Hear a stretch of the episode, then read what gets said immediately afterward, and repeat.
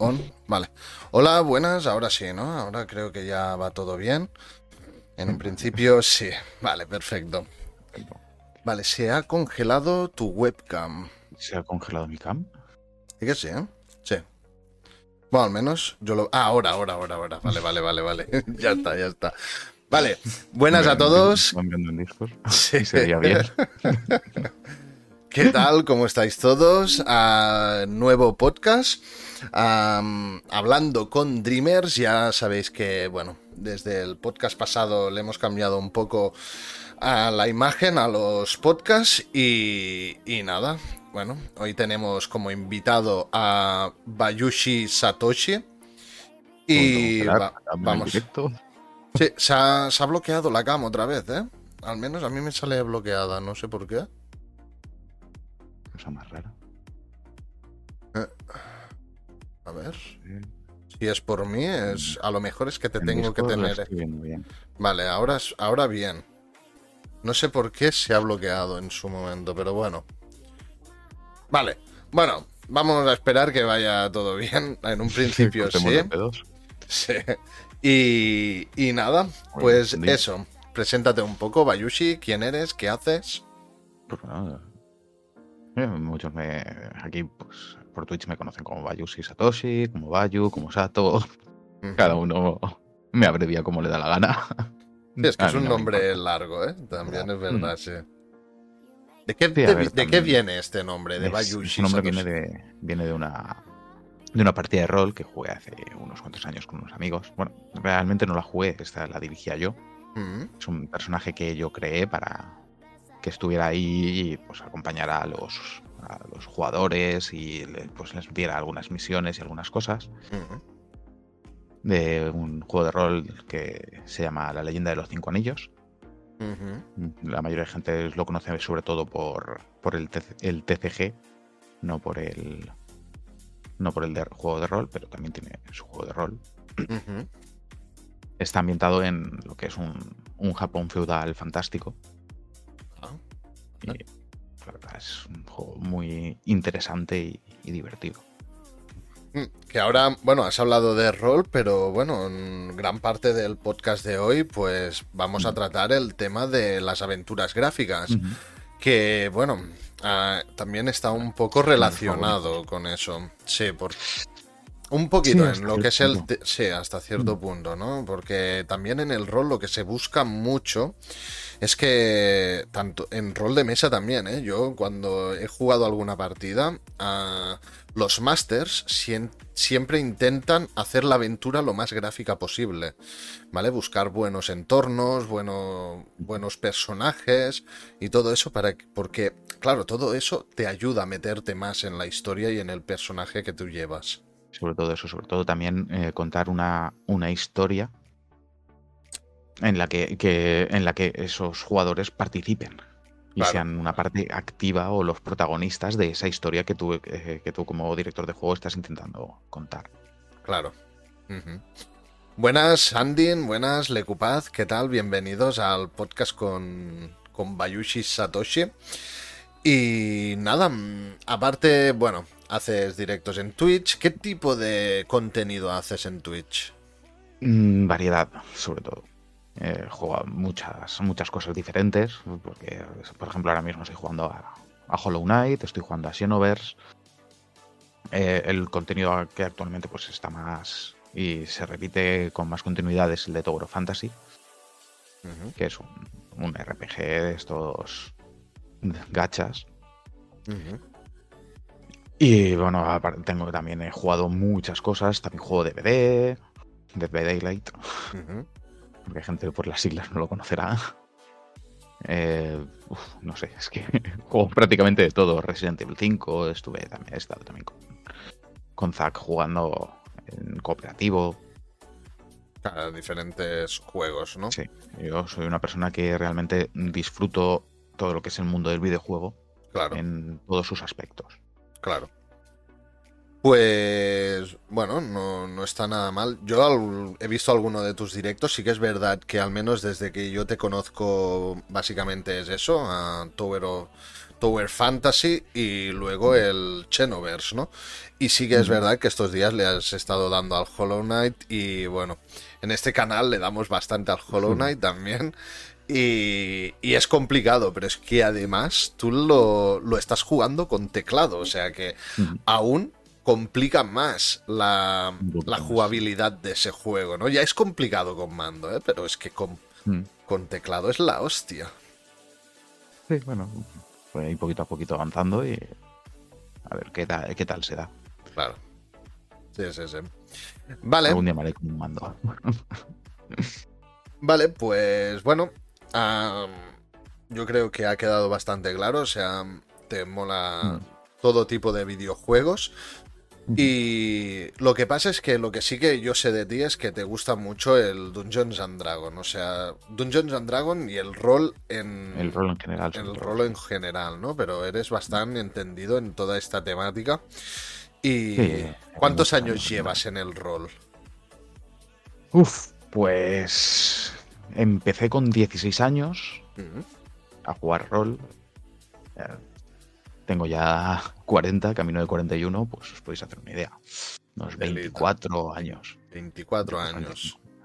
Son muchísimos años, ¿eh? Y, y lo has jugado, eso, no, yo no te he visto nunca, pero ¿lo has jugado en directo? ¿Has creado directo. partidas? ¿No? En- no, a ver, yo, yo haciendo directos llevaré pues un año y medio, camino de dos. Vale. Llevo, llevo poquito tiempo. Ah, Es que yo me animé, ¿eh? A hacer rol en directo cuando, a Sí, los yo- inicios, ¿eh? A los inicios. A mí, a mí es una cosa de que sí que tengo planteada de que mm, en algún momento sí que podría llegar a hacer partidas en, en directo. Pero claro, eso requiere de jugadores, gente que quiera jugar, que quiera estar en un directo exponiéndose a gente mientras está jugando. Y claro, no está, no es algo que puedas hacer de vamos. No, claro, claro. Sí, sí, sí, sí. No, a ver, ah, yo lo que vi complicado para streamear esto es montar todas las escenas de, de tu directo, ¿no? Para que cuadre todo lo que son. Porque, claro, además yo lo jugaba en, con webcams, o, to- o sea, todos teníamos nuestra webcam. Ah, además, quería que se mostrara también el personaje que llevábamos. Bueno, historias, ¿no? Y es complicado hacerlo cuadrar todo y que de golpe se te descuadre todo y gestionar, gestionar eso. Es chungo, ¿eh? O sea, Se da todo el mapa de campaña y todo. Sí, claro, sí, que se vea hace- todo. Se hace complicado. Sí. Ah, con los con lo que es la resolución de un vídeo es complicado de, Mm. de cojones, ¿eh? De hecho, Sí. yo sigo algunos canales que son sobre todo de, de rol y Dungeons and Dragons. Y cuando lo veo digo, joder, es que tela. Sí, tiene complicación, ya te digo yo que sí, pero bueno, también yo eran mis inicios, ¿eh? Ahora supongo que lo gestionaría mejor, pero bueno, sé que era problemático. Vale, Ah, Bayushi, ¿qué opinas de hablando con Dreamers? De, el podcast este, pues la verdad es que me parece una iniciativa bastante, bastante interesante. Porque al final, al fin y al cabo, mm, todos buscamos eso lo que, lo que dice la palabra Dreamers, un- se- conseguir un sueño que es dedicarnos a algo que nos llena y nos acerca a gente que de otra forma no podríamos, no podríamos llegar. Y al fin y al cabo es eso, somos todos compañeros. No, no como mucha gente dice, no, somos rivales, nos tenemos que pisar el terreno para ir subiendo cada vez más. No, a ver, mm, cada uno tenemos nuestros contenidos, ten- podemos llegar a mucha gente de diferentes formas y eh, esta iniciativa pues te ayuda pues también a eso, a que gente que a lo mejor no conoce ciertos contenidos los pueda llegar a conocer y gente que no te conoce te puede llegar a conocer. Claro. Sí, sí, sí. Es una, es una iniciativa que me parece muy, muy interesante. Sí, básicamente, mira, eh, una de las cosas que me he olvidado es de haceros... de hacer el, el mensaje del bot para que vaya, vaya a tu canal. Lo que vamos a hacer es que voy a dejarlo en copiar, así lo iré pasando. de tanto en tanto. Vamos a. Vamos a hacerlo de esta forma. Vamos a poner este vídeo mismo. Os paso aquí por el chat, gente, el canal de Bayushi Satoshi, ¿vale? Por si queréis seguirlo, ¿vale? Y. Y bueno, y así veis un poco todo el contenido que hace, ¿vale? Un principio ya lo, ya lo tenéis aquí, el, el canal de Bayushi Satoshi, ¿vale? Si quieres mm. saltar un cacho del vídeo que suele estar unos 15 minutos. Ah, vale, sí, vale. Se lo vamos a poner aquí. Vale, pues eso, básicamente, buenas el Rincón de Isco, sí, que he visto que dabas las buenas noches. Yo ya lo sigo, perfecto, tío. ¿De cuándo estaba haciendo de cuándo estaba haciendo el extensible. Bueno, Bayushi, bueno, ya lo iréis conociendo si lo seguís y tal. Es un hombre que, joder, hace directos de, muchísimas, muchísimas horas. Mm. O sea, para él un extensible es, es nada. es hacer un directo doble. ya, sí, sí, sí, porque... Claro, de hecho, yo cuando te conocí, ya de primera se cascó un directo de que a mí me, claro, yo no sabía nada, ¿no? Pero mm. claro, empieza directo, lo veo, me voy a dormir yo y todo. Bueno, hice yo también directo después, acabé mi directo, aún estaba Bayushi en directo, me fui para la cama y cuando me levanté, aún estaba Bayushi en directo. O sea, imaginaros, a mí me había dado tiempo de hacer directo, de irme a la cama, dormir, despertarme, hacer el café y todo, y mientras hacía el café, Veo que estaba Yushi en directo, o sea, imagínate, se casca cuántas horas te, puedes hacer a lo mejor en directo. ¿Cuántas horas? Pues depende, suelo hacer pues entre... Los más cortos suelen, ser unas 6 horas más o menos, y la media pues está entre 8 y 12. De unido, de unido, o sea, es bastante, ¿eh? Claro, a ver, también piensa que es eso que hago varios tipos de, contenido y emito varios juegos, y aparte juego con gente. claro. No, no, sí, sí, contenido, para hacer contenido hay. Pero hostia, el tiempo cuesta, ¿eh?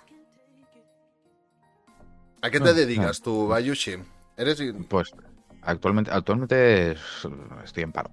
Llevo ah, bastante tiempo en paro. Pero mi, titulación y mi preparación soy técnico de sistemas de telecomunicación informático.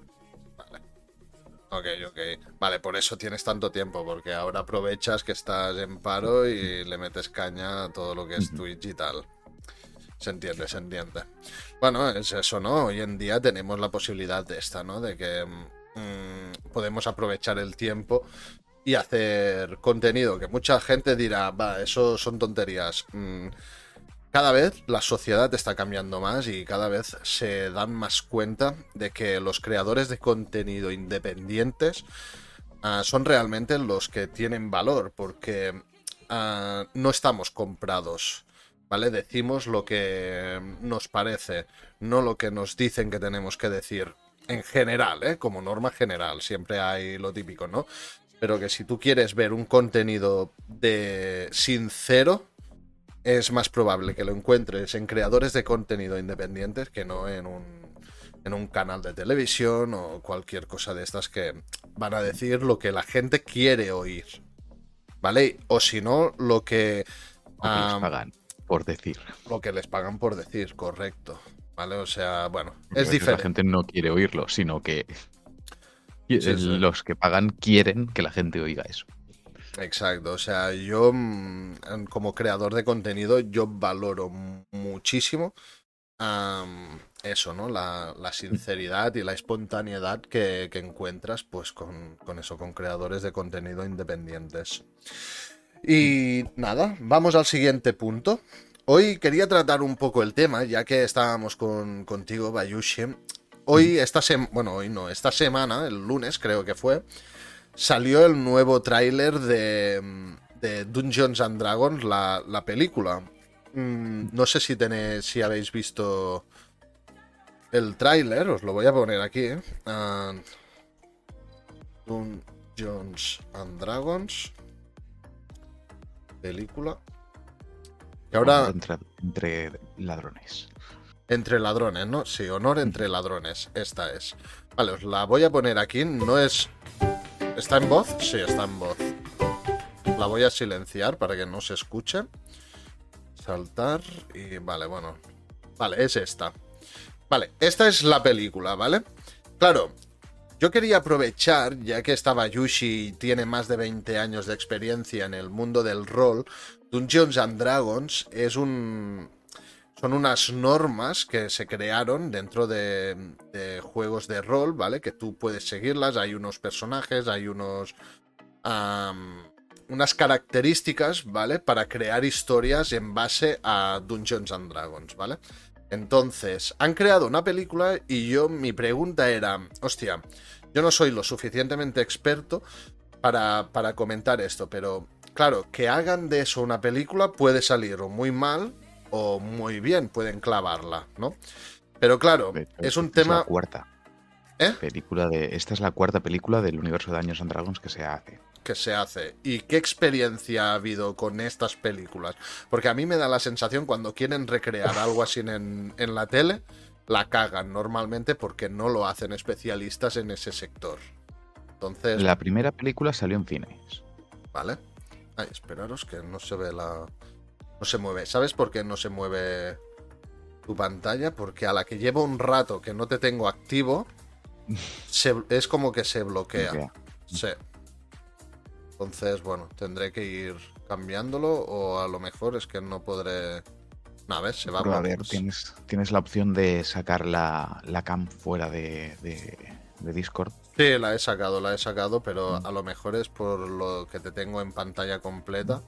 Y luego que también tengo lo de Dungeons and Dragons en pantalla completa. Si lo pongo así, a lo mejor irá mejor. A ver. Vale. Bueno, se verá sin. Pero claro, no se ve ahora. Hostia, esto es un poco rollo. Mira, voy a hacerlo así directamente. No sé si se verá bien, pero yo diría que ahora ya se tendría que estar viendo bien. A ver. ah, ah, ah. Me muevo, sí. Vale, aquí lo dejamos. Vale. Creo que ahora sí que se verá bien. Vale. Bueno, voy a repetir otra vez el, el tráiler del de esto.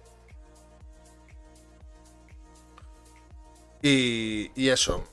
Vale, la nos habíamos quedado en la primera película. Como... Mm, no tuvo excesivo éxito. Vale. La película mm, no era una gran película, la verdad.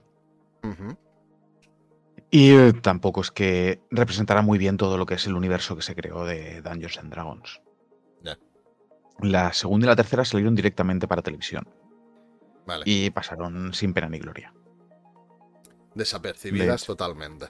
Sí, de hecho hay muchísima gente que ni siquiera sabe que, que esas películas existieron. Y tampoco es que sean gran cosa, la verdad. Esta, mm, el cast lo veo bastante acertado. De momento lo que he visto sí que parece, en los trailers, sí que parece que es algo más centrado en lo que es eh, el, el mundo de Dungeons and Dragons, sí que tiene un poco más de relación con todo lo que es ese tema. Esperemos que la cosa vaya bien, pero también hay que decir que cuando salieron las primeras, las primeras películas, era cuando todavía Dungeons and Dragons era de TSR. Vale. ¿vale? Ahora actualmente es Wizards, el- los dueños de, de and Dragons. Y fueron los últimos coletazos de, DS de TSR para salvar para salvarse de la quiebra. Ya. Y no funcionó. Mucha gente de la comunidad, eh, al ver esto que está haciendo actualmente Wizards, se empiezan a pensar que puede que sea también eso, un intento desesperado para levantarse porque están cayendo. Y eh, estamos un poco... Digamos que tenemos un poco de miedo de qué puede salir de aquí y de qué puede ocurrir. Luego también no sé si, bueno, si esto lo habrás visto, ¿no? Que ahora el cambio que ha hecho en su política Wizards con todo el tema de la publicación de nuevas de historias de creadores no que no están dentro de lo que es la compañía. Eh, que actualmente lo que tú puedes publicar contenido, tú puedes crear tus propias campañas, puedes crear tus propias historias mm, ambientadas en el universo, pero los derechos son suyos. Claro, no puedes venderlas, no puedes sacar un beneficio económico. Sí, sí, tú puedes sacar beneficio, pero los derechos son suyos. En cualquier momento ellos te pueden cancelar. Vale, ya. O pueden tomar tu contenido y quedárselo. Y eh, actuar con él como ellos quieran. Ya. Claro, a ver, yo supongo que si han cambiado esta política debe ser por algo, pero bueno, claro, Wizard es una empresa enorme, es gigante, entonces a saber la, el por qué hacen esto, ¿no? Seguramente es porque no quieren perder, sino siempre quieren ganar. Ganar más, sí. Entonces yo imagino que, es lo que esperamos que, que, sea eso, que sea simplemente que han visto la oportunidad y quieren hacer las cosas bien para quitar un poco la mala fama que quedó con las, con las anteriores. A ver, han cogido a actores muy famosos, hmm. la peli pinta muy bien, la verdad, pero claro, es una película. Mm, no van a mostrar todo lo que es Dungeons and Dragons, que es un mundo enorme, evidentemente. Imposible, además, Dungeons and Dragons, tú piensas que no solamente es un mundo, son varios. Son varios, sí. Claro, porque tienes todos los reinos olvidados, tienes Dragonlance, aunque ahora Dragonlance ya está fuera, tienes eh, Tienes Strad, la, zona de donde está Strad, que ahora no me acuerdo del nombre. Es así una zona de energía oscura y demás. Tienes, tienes Planescape, tienes. Hay muchísimas, muchísimas zonas. De hecho, la película esta de Honor entre Ladrones está ambientada en Reinos Olvidados, por lo que he visto.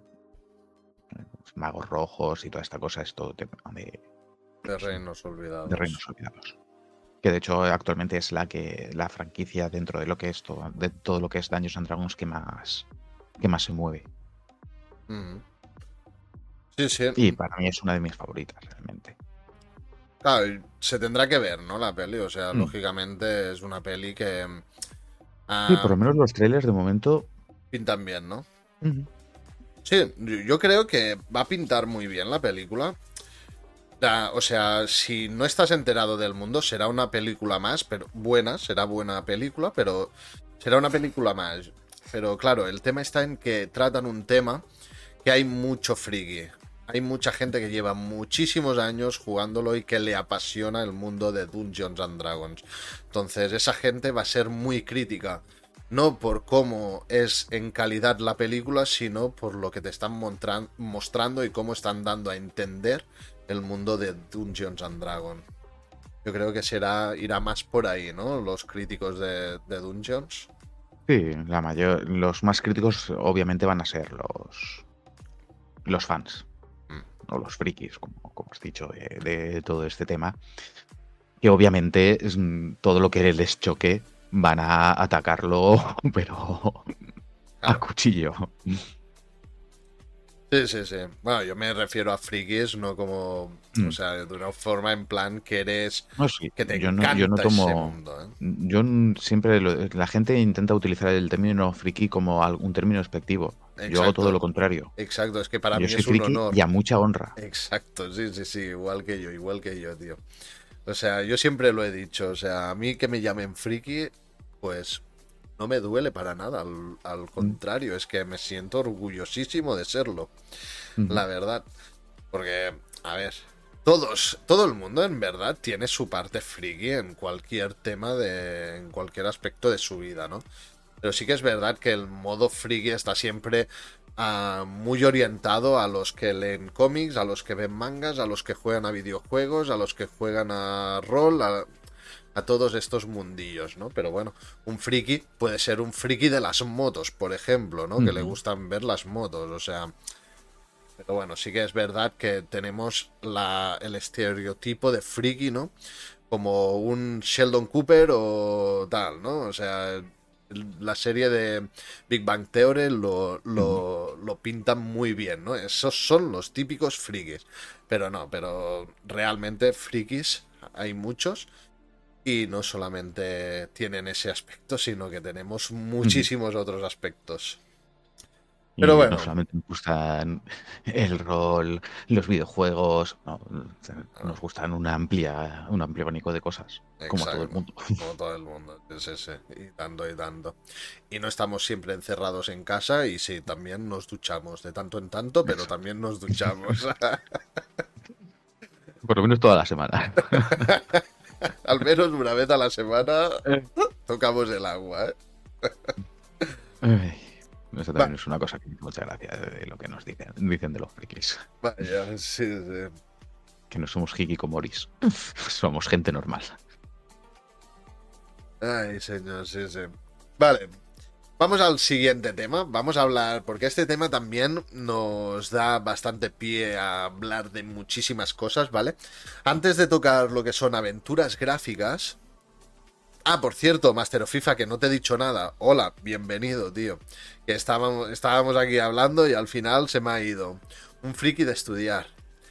Bueno, sí, hay frikis de estudiar, claro, sí, sí, tanto. De hecho, yo conozco a mucha, bueno, mucha tampoco, pero conozco a gente que, que joder, les apasiona el mundo de, de estudiar y continuar estudiando, saber más siempre y tal, ¿no?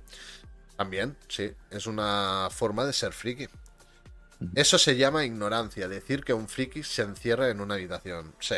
Bueno, es que el mundo está lleno de ignorantes, ¿eh? Master of FIFA.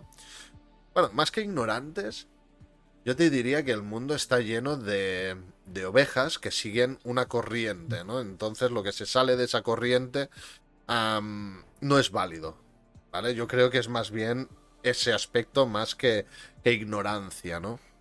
Pero bueno, eso ya...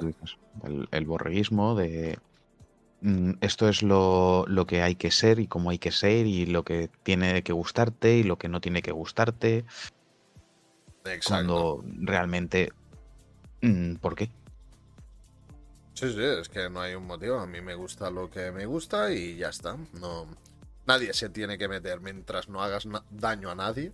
Exactamente. O sea, ¿qué problema hay, no? O sea, como, bueno, lo típico, ¿no? En fin, podríamos extender este tema muchísimo. Un día ya lo hablaremos, este tema, porque el tema de, la manipulación que hay en la sociedad, de, los estereotipos y todo eso es muy interesante. Y además hoy en día también se tiene que ir con cuidado con ese tema, porque hay algún, algún sector que otro, ¿vale? Que lo están llevando a una... No, no puedes ni expresar una opinión sin tener que mirar a todos lados. Exacto, sí, sí, se tiene que ir con cuidado con lo que dices a veces. Vale, vamos a continuar. Nos vamos a profundizar ya más en, lo que es el tema Twitch, ¿vale? Porque ah, hablando con Dreamers, no solamente vendrán streamers, pero sí que, ah, al menos ahora al principio, vendrán muchos streamers, porque es por el mundo donde yo me muevo, ¿vale? Pero próximamente van a venir gente, pues, con proyectos como vino mi hermano hace unos días y, demás, ¿no? Se trata de hablar con gente soñadora, que tengan sueños y quieren cumplirlos, ¿vale? Y, bueno, a veces estos sueños te llevan pues a que la gente pueda opinar, por ejemplo, ¿no? En plan, eres un... Bueno, aquí en Cataluña sería un sumiatruitas, ¿no? Un, que tienes pajaritos en la cabeza, ¿no? Pero bueno, realmente quien tiene sueños no es que tenga mm, pajaritos en la cabeza, que también los hay, pero también es una forma de tener objetivos en tu vida, ¿no? Y estar motivado en tu vida por algún motivo, ¿no? Porque, claro, si la vida se resume en dormir, comer, trabajar, dormir, comer, trabajar, pues ya me dirás, si esta es la vida que buscamos, yo no la quiero básicamente, ¿no? Eso no es vivir, eso es sobrevivir. Es sobrevivir, exacto. Entonces yo estoy muy a favor de ser un soñador y de, y de perseguir tus objetivos. Eso sí. Pero bueno, continuamos. Ah, tema Twitch. Bayushi, mm, ¿qué opinas sobre, sobre Twitch tú? ¿Qué opiniones? durante esto, este año y medio, dos que has dicho que llevas en Twitch? ¿Qué es lo que en Twitch llevo menos. Ah, en Twitch llevas menos. Vale. En Twitch empecé en. Eh, creo que fue en junio. No, en julio de. julio. julio-agosto del, del año pasado. Y haré unos seis meses más o menos. Vale. Yo empecé a emitir en otra plataforma, la cual no voy a mentar. y eh, empecé a emitir pues, porque la gente. es- yo estaba con otros con streamers que hacían directos, jugaba con ellos y mucha gente decía, ay, hostia, el chico ese, la voz, ese, me, me gusta mucho su voz, tal, no sé qué. Es verdad. Sí, sí. Y dije, "Mm, pues bueno. Y, y él no emite. Y me, me- me incitaron de prueba, emite, a ver qué tal. Y me decidí, pues más o menos me fue de una, me fue decente. Ujú. Y por cosas de la otra plataforma, de la otra plataforma, pues al final, y recomendación de, de amigos que emitían aquí en esta plataforma, pues me vine, me vine a emitir a Twitch. Claro, Twitch, es- la verdad, obviamente tiene sus pegas como toda plataforma. No, no hay nada perfecto. Claro. Pero por lo menos es una plataforma sincera. Sí. Bueno, sí, todo, todo lo tienes escrito y, y no se esconden de nada, eso es verdad, sí, sí. Y, y, eh, no te cambian las normas a mitad del juego. Las Ah. normas están ahí y son así. Sí que han habido pequeños cambios, pero bueno, son políticas de empresa que lógicamente van cambiando, no siempre Mm, serán las Sí, pero yo desde que conozco Twitch, para ser afiliado siempre te han pedido lo mismo. Sí, eso sí, eso es verdad. Para, para ser partner te han pedido lo mismo. Para, para tener ciertas cosas siempre te han pedido lo mismo y esas normas no las han modificado. No, esas Y una vez tú, con- tú consigues mm, tu afiliado, partner o lo que sea, tú ya lo eres. Ujú. No Sí, sí, de repente dicen, ahora esto que has conseguido, mm, vamos a cambiar toda la norma y ya no lo tienes. Sí, no, de hecho, mucha gente que consiguió el partner en su momento, luego dejaron Twitch, bajaron, tienen números que no son para ser partner y continúan siendo partner, o sea. Eso una vez te lo dan, ya no lo cambian. serlo. Exactamente. O sea, eso, bueno, está bien. Y. Y bueno, Y aparte es una plataforma eso que es transparente y cuando hace un cambio lo avisa. Y te lo y no te lo avisa de a última hora de ahora es ahora este mes justo dos días antes de que termine te cambiamos las te cambiamos las normas y te lo decimos por aquí medio escondido. No, no, no, o sea, No, te lo pone de, en la cara y con tiempo suficiente para que tú te puedas adaptar. Te lo envían por correo y todo. Muchísimas, muchísimos de los cambios que hacen te los envían por correo. Sí, no, realmente eso está muy bien. Sí. Claro. Yo, de hecho, yo no tengo ninguna opinión negativa tampoco de Twitch. De hecho, otra de las cosas que tiene muy positivas es que, y eso, ya os hago una pregunta directamente a todos los que estéis aquí, es ¿qué plataforma online podéis encontrar que sea más sencilla de, mono- de monetizar que Twitch? Creo, es mi parecer, ¿eh? creo que no hay ninguna plataforma en Internet que sea tan fácil de llegar a monetizar cualquier tipo de público, ¿eh? O sea, no me refiero, claro, está claro que yo qué sé, si eres una mujer que, mm, que hostia, que es de buen ver, ¿vale? Pues yo qué sé, te harás un OnlyFans y posiblemente te será mucho más fácil obtener un rendimiento económico en esa plataforma que en Twitch, ¿eh? Eso es otro tema aparte. Pero me No refiero... es fácil obtener rendimiento económico, no estaría tan de acuerdo con ello. Realmente lo que sería es sería más fácil obtener gran cantidad de dinero. Mm, Bueno, sí, Porque rendimiento económico realmente en Twitch lo único que necesitas es llegar a tus 50 seguidores y tu media de 3. Y ya está. A sí, partir de sí. ese momento, tú ya puedes empezar a utilizar al- con la publicidad que te da el propio Twitch, con las suscripciones, los primes, Los y demás, Sí, sí, sí. y en cuanto llegas a tus 50 dólares, tú cobras. La monetización en Twitch realmente es muy, muy, muy, muy sencilla.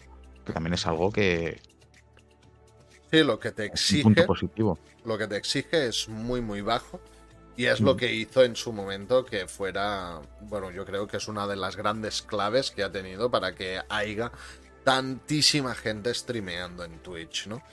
Que cualquiera que empezamos, no nos vamos a YouTube si empiezas desde cero. No te vas a YouTube porque YouTube creo que tienes que tener a más de mil seguidores. mm, O si no son más de mil seguidores, has de tener ciertas mil- visualizaciones. Mil suscriptores, creo que recordar que eran mil suscriptores y, un, y 9.000 horas de visualización. 9000 horas de visualización. Claro, eso que piden es mucho, porque yo, por ejemplo, llevo a los meses que estuvo estuve al principio y descontando el tiempo que estuve inactivo en Twitch, yo llevo también un año y medio aproximadamente haciendo directos. Y conseguir mil seguidores cuesta. Que también os digo, los seguidores en esta plataforma no son lo importante. Lo importante son los viewers.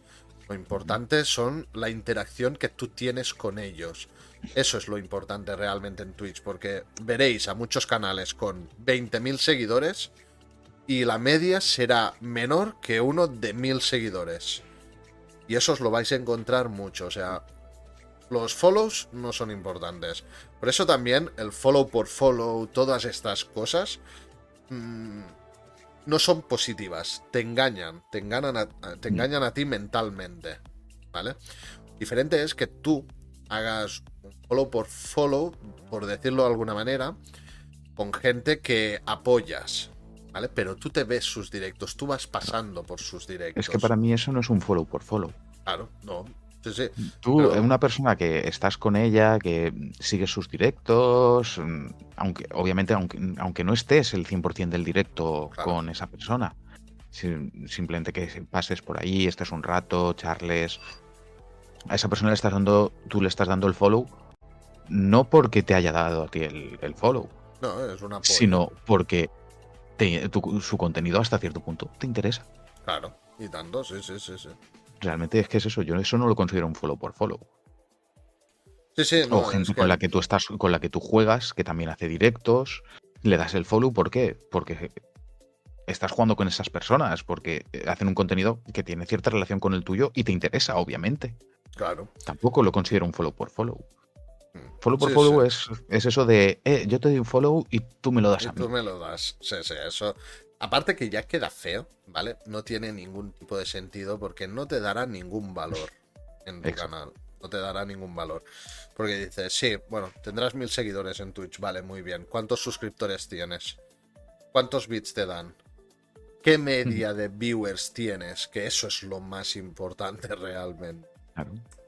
Pero realmente yo soy un canal pequeñito. Tengo 260 seguidores. Aproximadamente. Bueno, pero tus medias están muy bien. Y tengo una media de 8. de 8, claro. Imagínate, hay mucha gente. Bueno, yo de hecho yo no llego a 8, yo creo que mi media son 5 o 6 personas de media ¿eh? en directos. Pero, pero tú piensas también en eso. Yo hago directos de 8 y 12 horas. Claro. Sí, sí, sí. Las horas que Tener una media de muchas. 8 y los seguidores que tengo significa que en algún momento casi toda la gente que me sigue se pasa por mi directo. Sí, sí, sí. Y eso es muy importante. Claro. Eso es que a la gente, pues, le gusta tu contenido. Si más no a tu público, le gusta tu contenido. Porque a A veces lo mejor nos no le gusta todo el contenido que hago, solamente le gusta alguna de las cosas que hago y solamente se pasan cuando estoy con esa cosa, Correcto. pero sí que se pasan porque les apetece estar ahí un rato conmigo cuando estoy haciendo algo que realmente les, les interesa. Claro. Sí, sí, sí. Y tanto. Vale. También tengo gente que está porque que está por mí, no por el contenido que hago. Claro, es que eso, Porque les gusta lo que, lo, lo que yo transmito. es- eso lo comenté ya hace unos cuantos directos, que realmente a mí lo que me gustaría, ¿no? De, de los. de, de la. de- del éxito que pueda llegar a tener, es eso, que la gente te siga a ti por cómo eres, no por lo que estás jugando, ¿no? Porque Mm. eso te da paso a que podrás hacer cualquier tipo de contenido. ¿Vale? Si no, de la otra forma, te encasillas en un solo contenido y a la que dejes de hacer eso, se va a ir casi todo el mundo, ¿no? Y eso Mm. es de lo que se queja mucha gente, bueno, al menos yo es lo que he visto ¿eh? en estos en estos podcasts que hago, hay gente que le ha pasado eso. Tener medias muy buenas de 20, 30 personas y, y bueno, cambian el contenido y pum, vuelven a las 2, 3 personas de media. Claro. Y por eso ese es uno de los motivos por los que yo hago variedad de contenidos. Claro. Para que la gente sepa que no me voy a centrar ni especializar en algo muy concreto. Voy a jugar o voy a emitir lo que me apetezca. Claro. Sí, sí, sí. Bien hecho. Vale. Bayushi. Pasamos a la siguiente pregunta.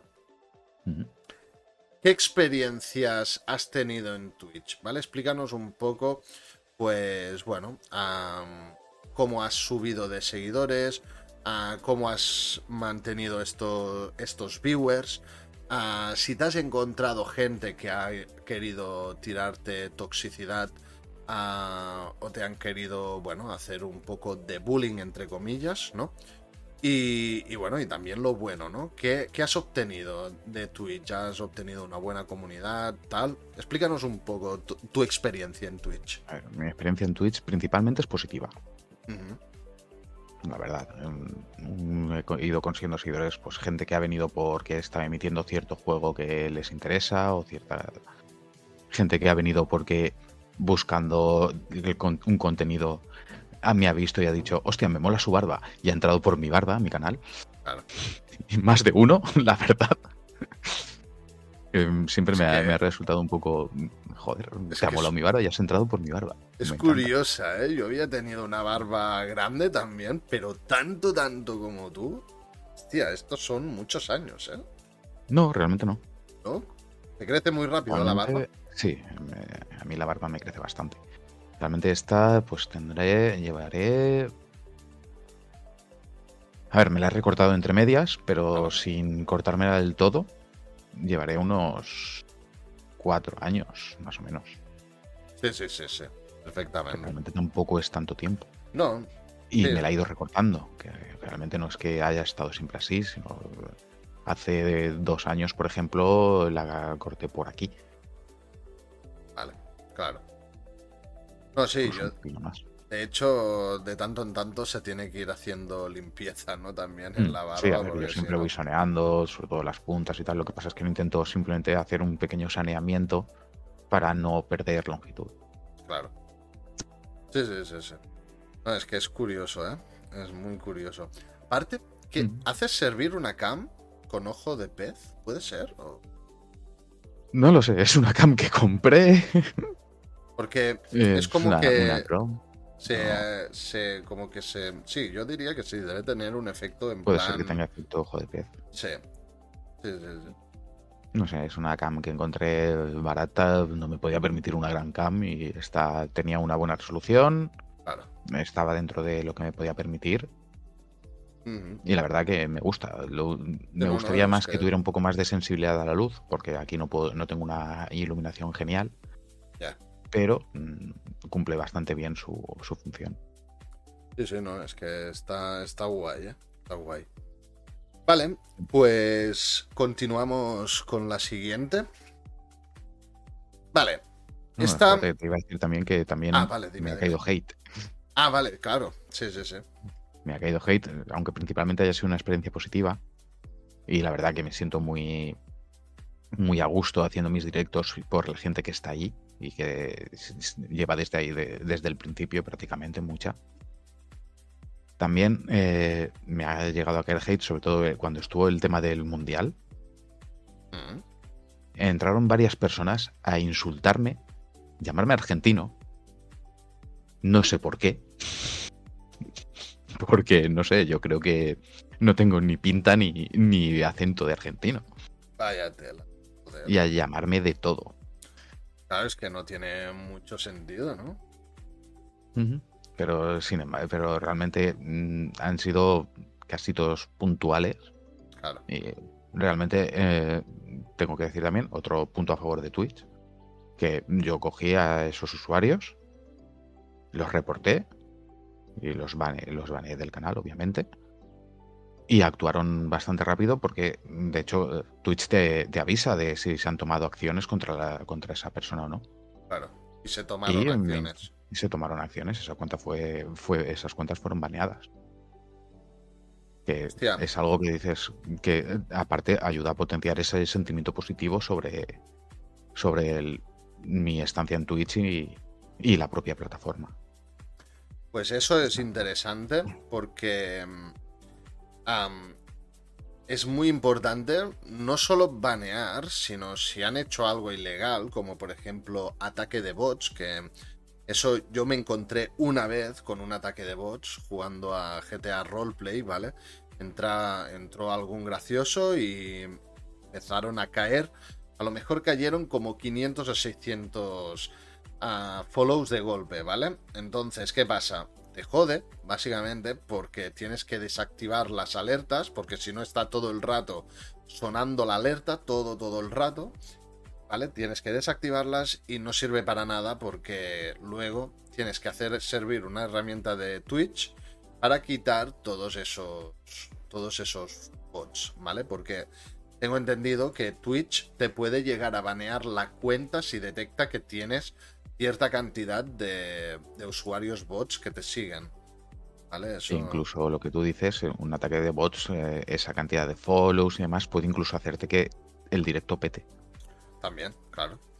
Exacto. Entonces, claro, pues no ayuda en nada. Esta gente, lo bueno, a no solamente banearlos, sino reportarlos para que Twitch ah, haga lo que, consideren mejor, ¿no? Delante de estas cuentas, que seguramente es banearlas. Yo espero que de por vida a la gente que hace eso, porque ah, tocan los huevos. Aunque yo sé de gente, bueno, el otro día estuve en un directo que le hicieron también un ataque de bots y, y al final la gente que le hizo el ataque de bot a ese, a, esa, a ese streamer, al final acabaron siendo amigos y explicaron el por qué hacen eso. y sencillamente es porque se lo pasan bien ver a un, a un streamer pues cagándose en la puta y, pasándolo mal, ¿vale? esos cinco minutos que estás, ¿no? Para, para desactivar lo que son las alertas y toda la pesca, ¿no? O sea, porque básicamente si tú estás concentrado en un juego, ¿vale? Tener que poner pausa, salirte totalmente del rol que estás teniendo en ese momento para hacer esa tontería, pues te, te jode, ¿no? Entonces, bueno, hay gente que lo hace sencillamente por eso, por pasárselo bien y punto. Mm. Pero bueno. Aparte de eso, aparte de estas experiencias malas, ¿has tenido alguna más? No, a ver, ah. en cuanto a, malas experiencias, realmente no. y eh, experiencias buenas he tenido bastantes. Incluso, pues, gente que ha venido directamente, ha entrado a mi canal, ha soltado bits, alguno, y a lo mejor no han vuelto. Pero que te entre alguien simplemente para soltarte bits porque en ese momento pues le ha gustado tu contenido lo que sea. Otra cosa, es una experiencia que también dices, coño. Claro. Está guay, ¿no? De... Mm, mola. No, sí, realmente. Y, bueno, y luego ah, hay el tema. Sí, comenta, comenta. Sí, ¿no? Que es algo que dices, algo está haciendo bien. Si esa persona ha decidido directamente que no había pasado nunca por este canal venir y soltar bits. Claro. Sí, sí, ¿no? Está clarísimo. O sea, si hacen eso es porque lógicamente han valorado tu, tu contenido, ¿no? Que a veces eso cuesta, ¿eh? Porque tú puedes hacer muy buen contenido y que no te den nada por, por sencillamente porque no tienes la suficiente visibilidad, ¿no? Que también hablaremos de eso. De hecho, no sé si quieres comentar algo más sobre tus experiencias en Twitch, Bayushi. No, a ver, realmente, básicamente, pues eso. dentro de lo que tú me has, me has preguntado, pues poner un poco de, luz y de sombras, ¿no? Claro. Sí, sí, no, pero que básicamente tu, tu, mi experiencia, es positiva. positiva. Lo recomendarías, básicamente, ¿no? A la gente. Sí, a cualquiera que quiera, que quiera empezar a hacer directos o que o que los haga en algún otro sitio y tal, sí que recomiendo que, que vengan a esta plataforma porque sí que es verdad que mm, no te permite el, el multi-stream como tal, porque te, eh, te pide eh, exclusividad de contenido durante 24 horas. Pero mm, es una plataforma que, en la que puedes llegar a muchísima gente, aunque no sea excesivamente fácil, no te lo pongan realmente fácil un pequeño streamer el, tener mucha visibilidad. Pero sí que mm, si te mueves, puedes conseguirla. Vale, pues ya tratando este tema, mm, a ver, voy a, a iniciar.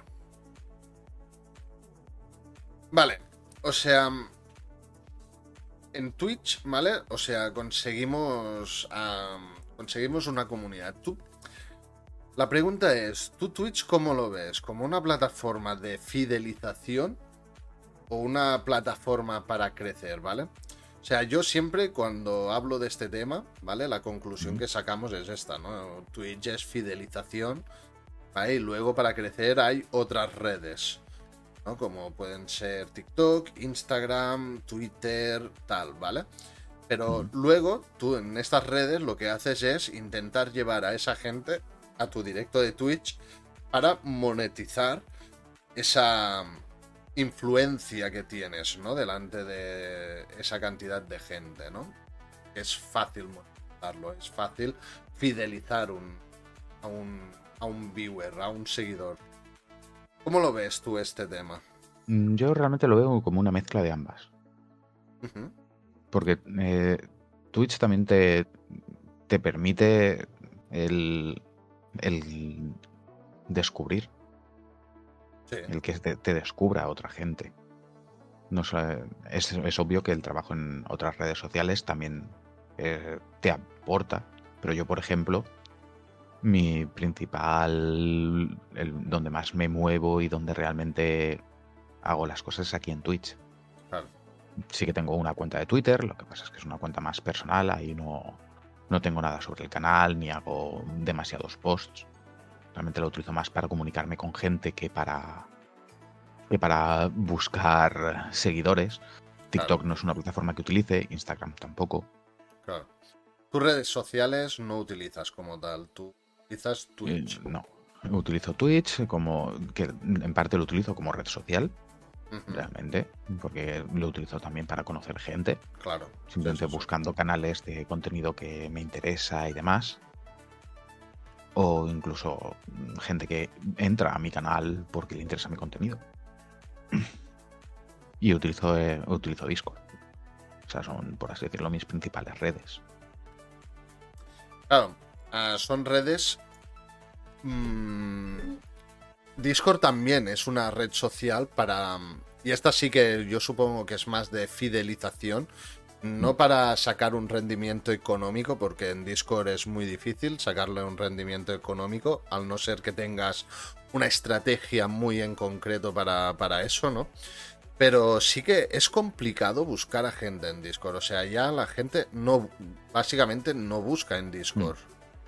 Sí que hay una opción de, para buscar usuarios y tal, pero no, no está pensado es para, para esa finalidad, ¿no? Es más para lo que tú dices, una fidelización, estar en contacto con, con, con, el streamer o con otras personas. Claro, eso es importante porque ah, yo, por ejemplo, desde muy al principio ya enseguida vi, vi muy importante que toda la gente que te seguía en, Twitch, ¿vale? La que quisiera que se uniera a, tu Discord, ¿vale? Yo me creé un server en Discord y, y, empecé a decirle a la gente que, bueno, hostia, está muy bien que esté, esté yo aquí en directo y estéis en el chat y tal, pero hostia, también estaría muy guay, ¿no? Pues que cuando yo jugara videojuegos estuvierais vosotros también, que ah, comentáramos cosas en plan de videojuegos, de lo que sea, ¿no? Y al principio fue muy bien, ahora lo tengo un poquito olvidado, ¿no? Es más que nada para informar a los que tengo en el server de las cosas que se van haciendo y también para jugar, pero muchas veces es para jugar offline, ¿vale? Porque normalmente cuando juegas en, en grupo, al menos yo, jugamos mucho a lo que son juegos competitivos, ¿vale? Y no son de historia. Y llevo un tiempecillo que en mi canal solo jugamos historia, ¿no? Entonces, bueno, yo vi muy importante esa parte. de unir Twitch con Discord enseguida, ¿vale? Y yo supongo que tú, Bayushi, vistes lo mismo, ¿no? Sí, yo, de hecho, cuando empecé, yo, de hecho, mi Discord es anterior a yo empezar a, emitir. Vale. Yo mi servidor de Discord lo creé incluso antes de, antes de Twitch, antes de la otra plataforma. Pero lo, yo lo creé realmente porque lo utilizaba durante el tiempo de la, de la cuarentena. Claro. Para continuar, para jugar una partida de rol que jugábamos. Ah. Y pues Twitch se convirtió en una herramienta muy útil para, para poder jugar cada uno desde su, desde su casa. Claro. Ya que no podías salir y juntarte para jugar. Sí, sí, sí. Y tanto, y tanto. Yo, mi servidor se creó en un primer momento para eso. Y luego, pues cuando empecé a emitir, pues obviamente lo empecé a utilizar como mm, si queréis jugar conmigo o cualquier cosa, pues podéis entrar aquí al Twitch y podemos hablar. Incluso cuando no estoy en directo. Claro, es eso. Yo, mm, yo hago servir más el server de Discord cuando no estoy en directo mm. que cuando estoy en directo. O sea, de hecho, yo, la gente, la mayoría de gente lo sabe que yo eh, siempre estoy en mi servidor de Discord. A lo mejor no me ven conectado, pero siempre estoy ahí. Claro. Sí, sí, sí. Y, si quieren cualquier cosa, saben que en cualquier momento pueden, pueden hablarte y... cosa y... y... paso de un del canal en el que estoy, que normalmente es un canal oculto, paso a un canal público de los que tengo y ya está. Claro. O eh, le digo, mira, entra y te muevo. Sí, sí, sí. Vale, pues pasaremos al siguiente tema que el siguiente tema es... Mm, ¿Tienes que hacer cambios? ¿Crees que tienes que hacer cambios en el contenido que tú haces en Twitch? Eso te lo argumento un poco, ¿vale? Porque no es en plan decir, hostia, sí, ah, tengo que hacer cambios o no, no, a mí ya me gusta. No es solamente eso, es, es que la pregunta más bien va dirigida a si tú tienes un objetivo y quieres cumplirlo, ¿no? Es decir, tener cierta repercusión en esta plataforma como para poder ganar un dinero al menos para ir subsistiendo, que eso sería lo ideal, ¿no? Sería un objetivo ah, que tendríamos todos en Twitch. ¿vale? Al menos poder decir, venga, va, pues me dedico a esto, aunque solamente tenga para comer y pagar el alquiler y poca cosa más, ¿no? Pero ya puedo dedicarme a esto. Ah, claro, para llegar a este objetivo tú tienes que analizar tu canal, tienes que ir haciendo cambios y ir mejorando y a veces pues sin querer vas a empeorar y vas a tener que volver a cambiar ese aspecto, ¿no? O mm. sencillamente no te va a gustar y lo vas a querer cambiar. Bueno, tal. ¿Tú crees ahora mismo en el punto en el que estás, tú crees que tienes que hacer cambios en Twitch? Y si crees eso, ¿qué cambios tienes pensados hacer? A ver, hacer cambios en cuanto a contenido, no demasiado. Vale, contenido no demasiado. Ok. Porque contenido mm, es lo que, lo que he comentado antes. Yo realmente mi contenido pues es jugar a las cosas que me gustan y jugar con la gente que le apetezca jugar conmigo. Cualquiera siempre es bien recibido. Yo solamente tengo una norma. Respetar y no. Bueno, dos normas. Respetar y no utilizar chetos, no utilizar hacks ni, ni trucos, por así decirlo. Esa es la única norma que yo pongo para la gente que quiere jugar conmigo. Realmente no es algo así de simple. Y obviamente lo del respeto es que, no sé, no, debería ser ni una norma, debería ser algo, que todos lo tuviéramos de base. Sí, realmente sí, pero bueno. Como es internet, pues ya se sabe que eso va como. Tienes por lo menos que, decirlo. y, al final, eh, lo que sí, por ejemplo, pues sí que me gustaría mm, hacerme algún overlay, alguna cosita adicional, que no simplemente sea una cam y, el juego, o cuando hago un cambio de juego, pues tener ahí una pantalla de cambio. Eh, en la pantalla de inicio tengo una muy sencilla, se ha visto aquí durante un momento, que es así un rollo Looney Tunes. Sí, sí, sí. Bueno, pero al menos eh, algo es algo, o mm, sea... todo eso me lo he hecho yo, realmente. Y eh, pues sí, me gustaría, pues eso, mm, a lo mejor hacer una pantalla de inicio un poquito más, más dinámica, hacer una pantalla de finalización. Eh, crear mis, mis pequeños Huevos días. buenas, buenas, DJ. Eh, crear mis emotes de canal, que de momento pues no tengo y sí que es algo que quiero hacer. Pues es que claro, buscar el tiempo para ponerme, dibujar y hacer todo el tema es complicado. Sobre todo cuando con la longitud de los directos que hago. Claro. Y eh, sí, algún pequeño cambio sí que me, sí que me gustaría hacer. Algunos sí. Algunos sí tendrá barba también. ¿Estás creando emoticonos ya? Sí. Ah, bien. Bueno. No tenías hasta ahora. Propios como tal no tenías. No, tengo uno, uno que te da Twitch. Un poco editado. Y ya está. Y ya está. Ok. Solo escuché algunos. Publi, sí, bueno, claro.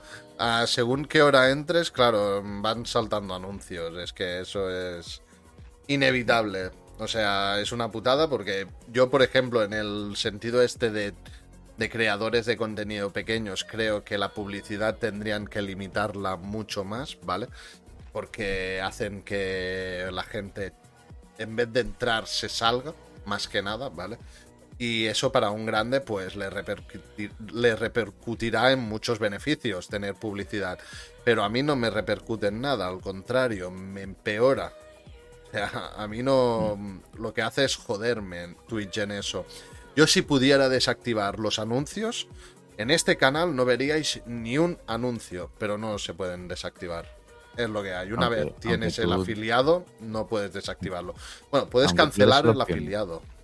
Aunque tú le des la opción en el afiliado de desactivar los anuncios, lo que desactivas no son los anuncios, es el control que tienes sobre los anuncios. Sobre los anuncios, correcto. Sí, sí, sí que eso mucha gente no lo, no lo percibe.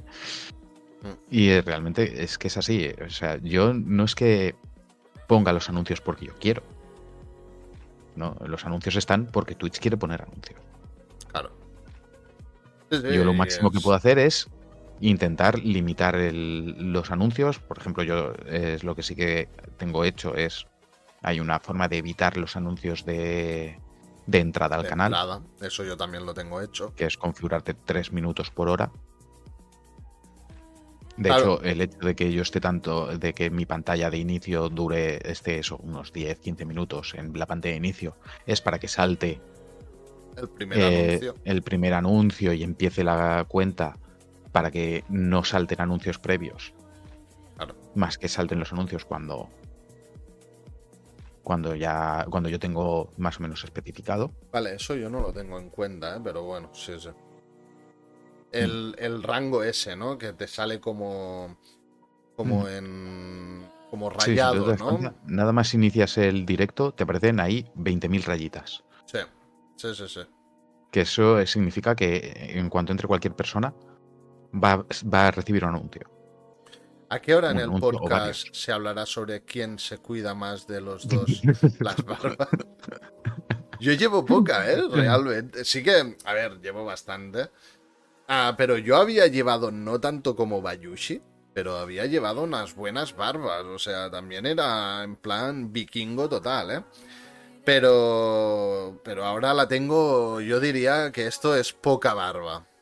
Diría. Por lo compares, obviamente. claro, lógicamente, Depende con quién lo comparen, ¿no? Quien no lleva nunca barba, pues lógicamente dirá, eso son muchas barbas. Pero bueno, ah, nada, yo no sé, no sé cómo te la cuidas tú la barba, Bayushi, pero yo pues, me eh, la cuido como el pelo. Como el pelo de arriba. mi barba normalmente me requiere al día unos 25 minutos. Oh, mínimo. Hostias, te la cuidas entonces, ¿eh? Claro, es lavar bien, eh, aceitar, peinar. Y claro, pues requiere, requiere su tiempo. Claro, yo sí que yo me ducho, me pongo mi champú en la barba y luego cuando acabas, pues depende, si veo que ya la tengo bien, está limpia y tal, pues la dejo tal cual. Pero sí que hay días que ves que la barba la tienes más áspera, que coge la forma así muy descabellada y tal, entonces hago servir un serum que mientras me unto la barba con el serum este, pues la voy cepillando y tal, y luego queda pues bien peinada y bien como tiene que estar, ¿no? Hmm. Pero no lo hago cada día.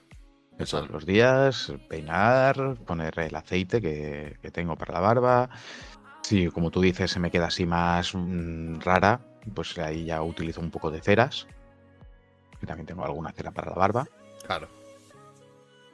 Y pues eso, una media de 20-25 minutos al día. A que Incluso digan, algunos ¿eh? días más. A que digan que los barbudos somos dejados. No, Nos no. cuidamos más, más que incluso que las mujeres. se cuidan el pelo. Sí, sí. O sea, Aunque sea para, un topicazo. para que veas la, la, distorsi- la distorsión que hay, ¿no? En las cosas. Mm. O sea, eres barbudo, eres dejado. Es que no. como, como tienes la barba, no te los asteriscos, por no decir un taco. La barba requiere muchísimo cuidado y, una persona con barba normalmente se la cuida. Sí, normalmente. Aparte sí. se nota. Sí, sí. Yo de hecho, yo voy al barbero dos veces, hay una vez cada dos semanas, ¿vale? Porque mm, yo no me corto nunca la barba. Yo no, no, es esta parte de aquí que ahora, por ejemplo, a mí ya me tocaría, ¿vale? Pues todas estas partes yo no, no lo corto porque normalmente lo que hago es cagarla. Corto mal. ¿Vale? Entonces yo cuando una vez cada dos semanas voy a cortarme el pelo y le digo al, al barbero, "Mm, arréglame la barba también. La perfilas y me cortas las puntas. Y eso es ah, lo que hago con la barba. Y a mí me es muy cómodo. Es que es más. Yo estoy en el barbero y para mí es como ir a, a un sitio de relajación. Cuando me cortan el pelo, no, pero cuando están en la parte de la barba, yo me tumbo así y, y me duermo. Me puedo quedar dormido perfectamente. ¿eh? Me van Mm. tocando por aquí, cortando. Me encanta el, el que me. que me, vaya, me vayan cortando, ¿no? Con la cuchilla esa, ese, no sé, esa sensación me relaja muchísimo también. Y aparte, ah, eso lo tengo que decir, o sea, porque yo siempre, desde bien pequeño, claro, antes no había tanto musulmán por aquí. Y, y los barberos eran de aquí y yo nunca había visto, ¿vale? Que te pusieran una toalla en la cabeza para... Una, tuba- una toalla con mojada, casi hirviendo, ¿eh? Casi hirviendo. Te la ponen al alrededor de la cara, ¿vale? Y luego te hacen una frega y tal, te quitan los poros. Y, hostia, no lo había visto nunca eso. Y fui un día a una barbería de musulmanes porque era barata, básicamente, porque, bueno, cortar 7 euros, más 3 cortar barba, 10 euros, barba incluida, pues, hostia, muy bien, ¿no? Y me hicieron eso, lo de la toalla. Me quitaron los cuatro poros que tenía y además, pues, am, bueno, mm, me lo hicieron bien, me perfumaron bien la barba y todo. Hostia, lo vi, me re- no sé, me encantó, ¿no? Y en ese momento vi que, joder, los musulmanes parece que no, pero se saben cuidar muy, muy bien. Y yo te diría que se Tienen más cuidan cultura mucho más que nosotros. Sí, sí. Tienen mucha más cultura de todo ese tema que nosotros. Sí, sí, yo me quedé a cuadros, ¿eh? O sea, si tenéis barba y queréis ir a una... Yo os recomiendo que vayáis a una barbería de musulmana. Ya os lo digo, o sea, te tratan súper bien y lo hacen muy, muy bien.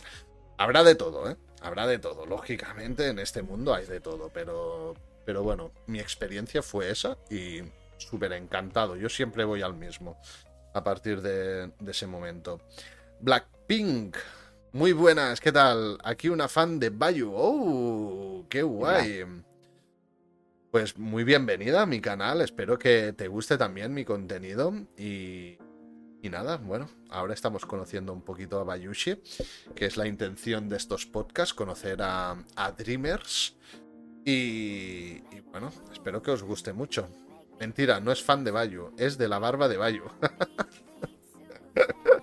vale, o sea, tus fans no, no vienen por ti, Bayu, vienen por tu barba, no te engañes. No, no, sí, sí, eso lo sé. Que hay muchísimos que vienen por mi barba. Es lo que te he dicho, que mucha gente ha entrado a mi canal y me han dicho, no, yo he entrado porque he visto la barba y me ha gustado. Claro, sí, sí, sí. Pues genial, genial. ¿Qué quieres que te diga? No, no me voy a quejar. Si sirve para que entréis, pues A mí me gusta llevarla y estoy muy cómodo con ella. Pues eh. Vale. Y no me, no me molesta lo que, el tiempo que le dedico a cuidarla. Claro que no, hombre. Sí, seguramente para ti es como un momento de, desconexión, ¿no? El momento que tienes mm. para cuidarte, ¿no? Que eso todos tendríamos que tener un momento para cuidarnos. Ir al gimnasio, ducharte, yo qué sé, si te depilas, pues depilarte, cortarte las uñas, ¿no? Ese tiempo que tienes para, para higienizarte que luego te sientes súper bien, ¿no? Eh, es un tiempo que dice que estás centrado en algo que es realmente única y exclusivamente para ti. Exacto. Sí, sí, sí. Y, si no es la barba, es que quieren que le diga cosas bonitas con su voz. Vale, claro, todo lo que nos comentabas, pues es eso, ¿eh? La voz, la barba, sí, sí, sí. Ya veo, ya veo. O sea, tienes mm. eso, esa característica, ¿no? La voz esta que te mola a la gente. Y además, pues, la peculiaridad esta de tener una barba tan enorme como, como la que tienes tú. Mm, sí, sí, no, es que eso, también es cierto, que había mucha gente que... No, es que eh, mm, me, gusta porque me, relaja tu voz. ¿Lo has pensado alguna vez en plan hacer un día, no sé, ¿eh? como experimento? ¿Cómo se llama eso? Un... ASMR? No. Sí, el ASMR. en plan, como hacen, ¿eh? cosas así, ¿sabes? Que van. No sé si se ha escuchado, ¿eh? Porque tengo la supresión de ruido. Pero, pero, hostia, yo hay momentos que me da esta cosa, ¿eh? O sea, alguna vez que vas haciendo zapping entre canales y te encuentras a alguien haciendo ASMR, a mí hay momentos que a mí no me relaja, a mí me pone nervioso, ¿eh? Porque cuando empiezan con la boca. En eso. con la boca ahí haciendo, moviendo la saliva y cosas así, en guau. No sé, no sé. Entre, nerviosismo y vergüenza ajena. Y vergüenza ajena. veo esas cosas. Sí, sí, sí.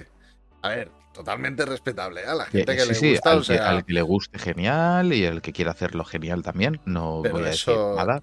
Pero es algo que digo que me choca. No, claro, o sea. Y que no es algo que yo haría.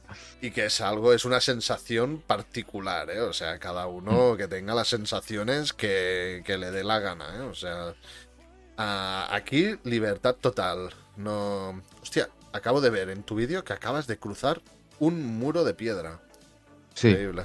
Sí, sí, no, eso es un, es un muro que, que, no es un muro, es una puerta secreta, por así decirlo. Ah, vale, vale, vale. Me he quedado pillado, digo, hostia. No, no era muy real. Sí que no sé si estará por ahí el vídeo o el clip en el que sí que me fui del mapa. ¿Ah? Salí fuera de lo que es el mapa del juego y estuve por ahí explorando un ratito, en plan de. Mm, vale, me, he escapado del mapa. a ver qué hay por aquí. A ver si encontramos algún bug interesante por aquí. A ver, el bug es que pude salirme del mapa. salir? Sí, sí, sí.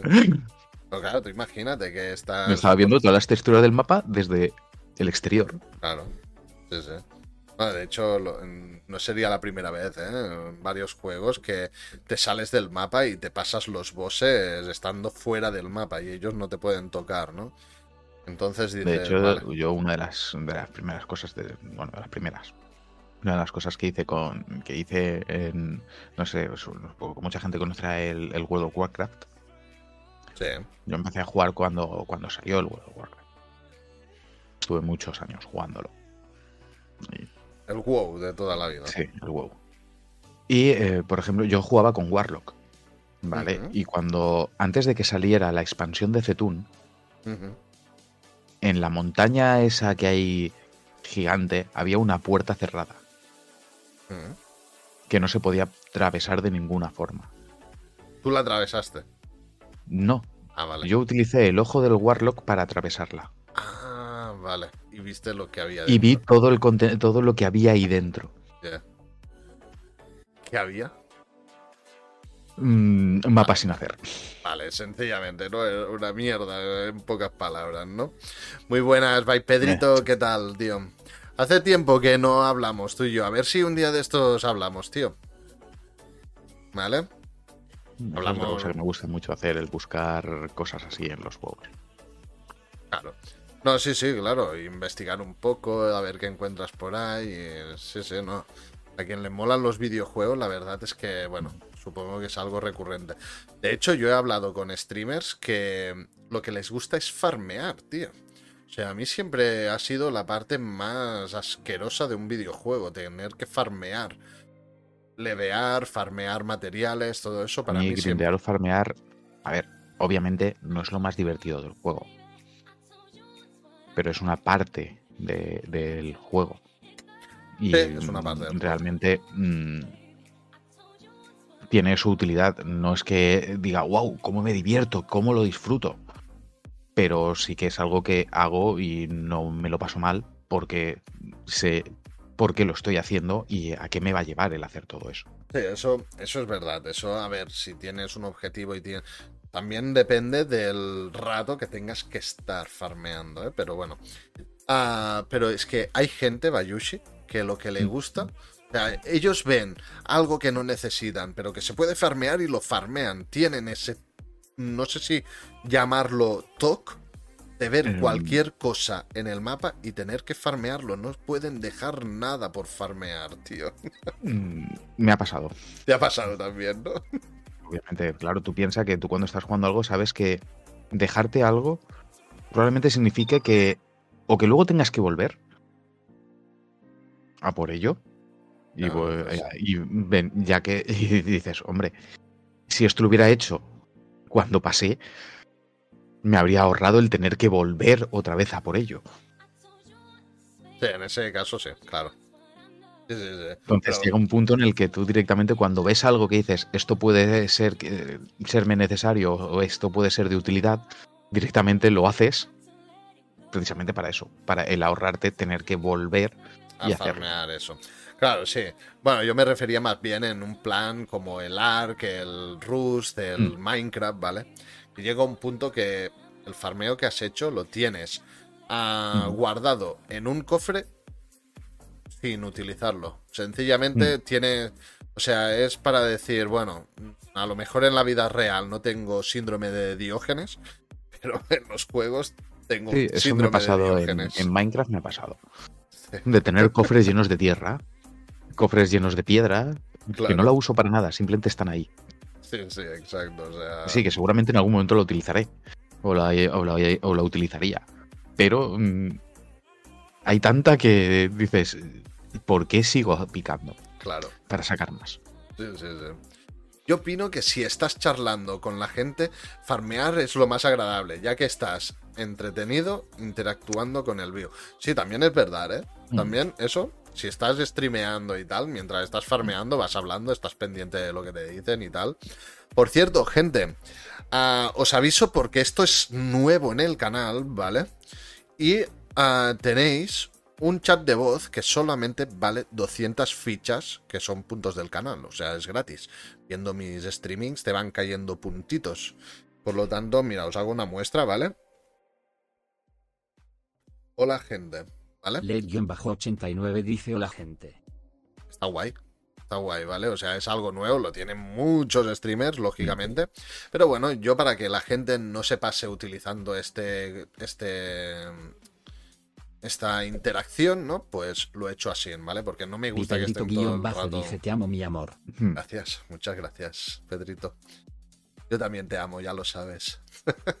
Pero bueno, tú y yo tenemos que hablar, ¿eh? Y encima del tema Minecraft.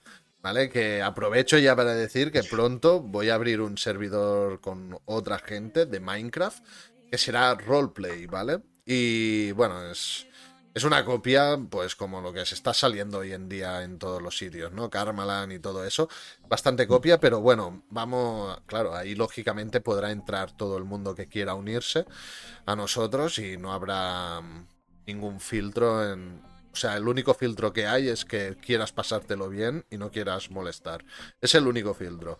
Ya os lo comentaré, porque si tú, Bayushi, que has jugado a Minecraft, te interesa. Master pues... Buno dice: Le dale caña a la vida que necesitas que salsa del catsup, ketchup SXD. Cuando has dicho lo de una copia, mm. es que realmente no es una copia. Bueno. Porque tú lo que estás utilizando es el juego que con mi las cosas que tiene el propio juego, realmente ellos cuando los que han hecho Karma ellos no han hecho ni, los mods, no han hecho nada, realmente nada, lo que han hecho ha sido cogerlos. Tú no estás copiando, tú lo que estás haciendo es eh, montar un servidor a tu gusto. No es una copia, es mm, tu versión de Minecraft. Claro. Como aquello es la suya. Vale, se han, se han, quedado un poco muteados ahora, los que ahora han hablado, ¿sabes? Han utilizado el de esto. Y en el. Sí que es verdad que ves, mm, estos bots, en el caso de hacer un podcast, no lo veo yo muy de esto, ¿eh? Pero bueno, ya está bien. Like, dale caña a la vida que necesitas salsa del ketchup, ketchup ese. ¿Ah, sí? Ketchup. Hostia, es verdad, eso de ketchup y ketchup, ¿a qué me suena? A los Simpsons, ¿no? Eso es de los Simpsons. ¿Ketchup o ketchup? lo han utilizado en muchas series, sí. Lo del ketchup y el ketchup. Pues el, el viernes me operan, así que estaré un tiempo desactivado. Hostia, sabía que te tenían que operar, pero no sabía que era ya tan pronto, tío. Master of Ifat Buno dice catsup es como se dice en inglés, creo. Ah, pues podría ser, podría ser. Mm. Mira, Blackpink. Realmente no, son dos salsas diferentes. Sí, son cosas diferentes, Bayushi. Mm. Sí. Ah. La base de una y de otra son diferentes. Ok. La cocina también es una de mis cosas, de mis friki, ah. de mis fricadas. Mira, hostia, qué bien, joder. Mi primera casa de Minecraft fue de tierra y todos se reían y era la primera vez que lo jugaba y veía ese juego. Oh, pues bueno, debía estar bien oculto. De hecho, yo creo que también lo hice, ¿eh? Yo en plan, yo mi primera casa creo que fue en una pared, hice un agujero ahí y esa era mi casa. Básicamente, le puse una puerta en una pared de una montaña. Básicamente. fue tierra.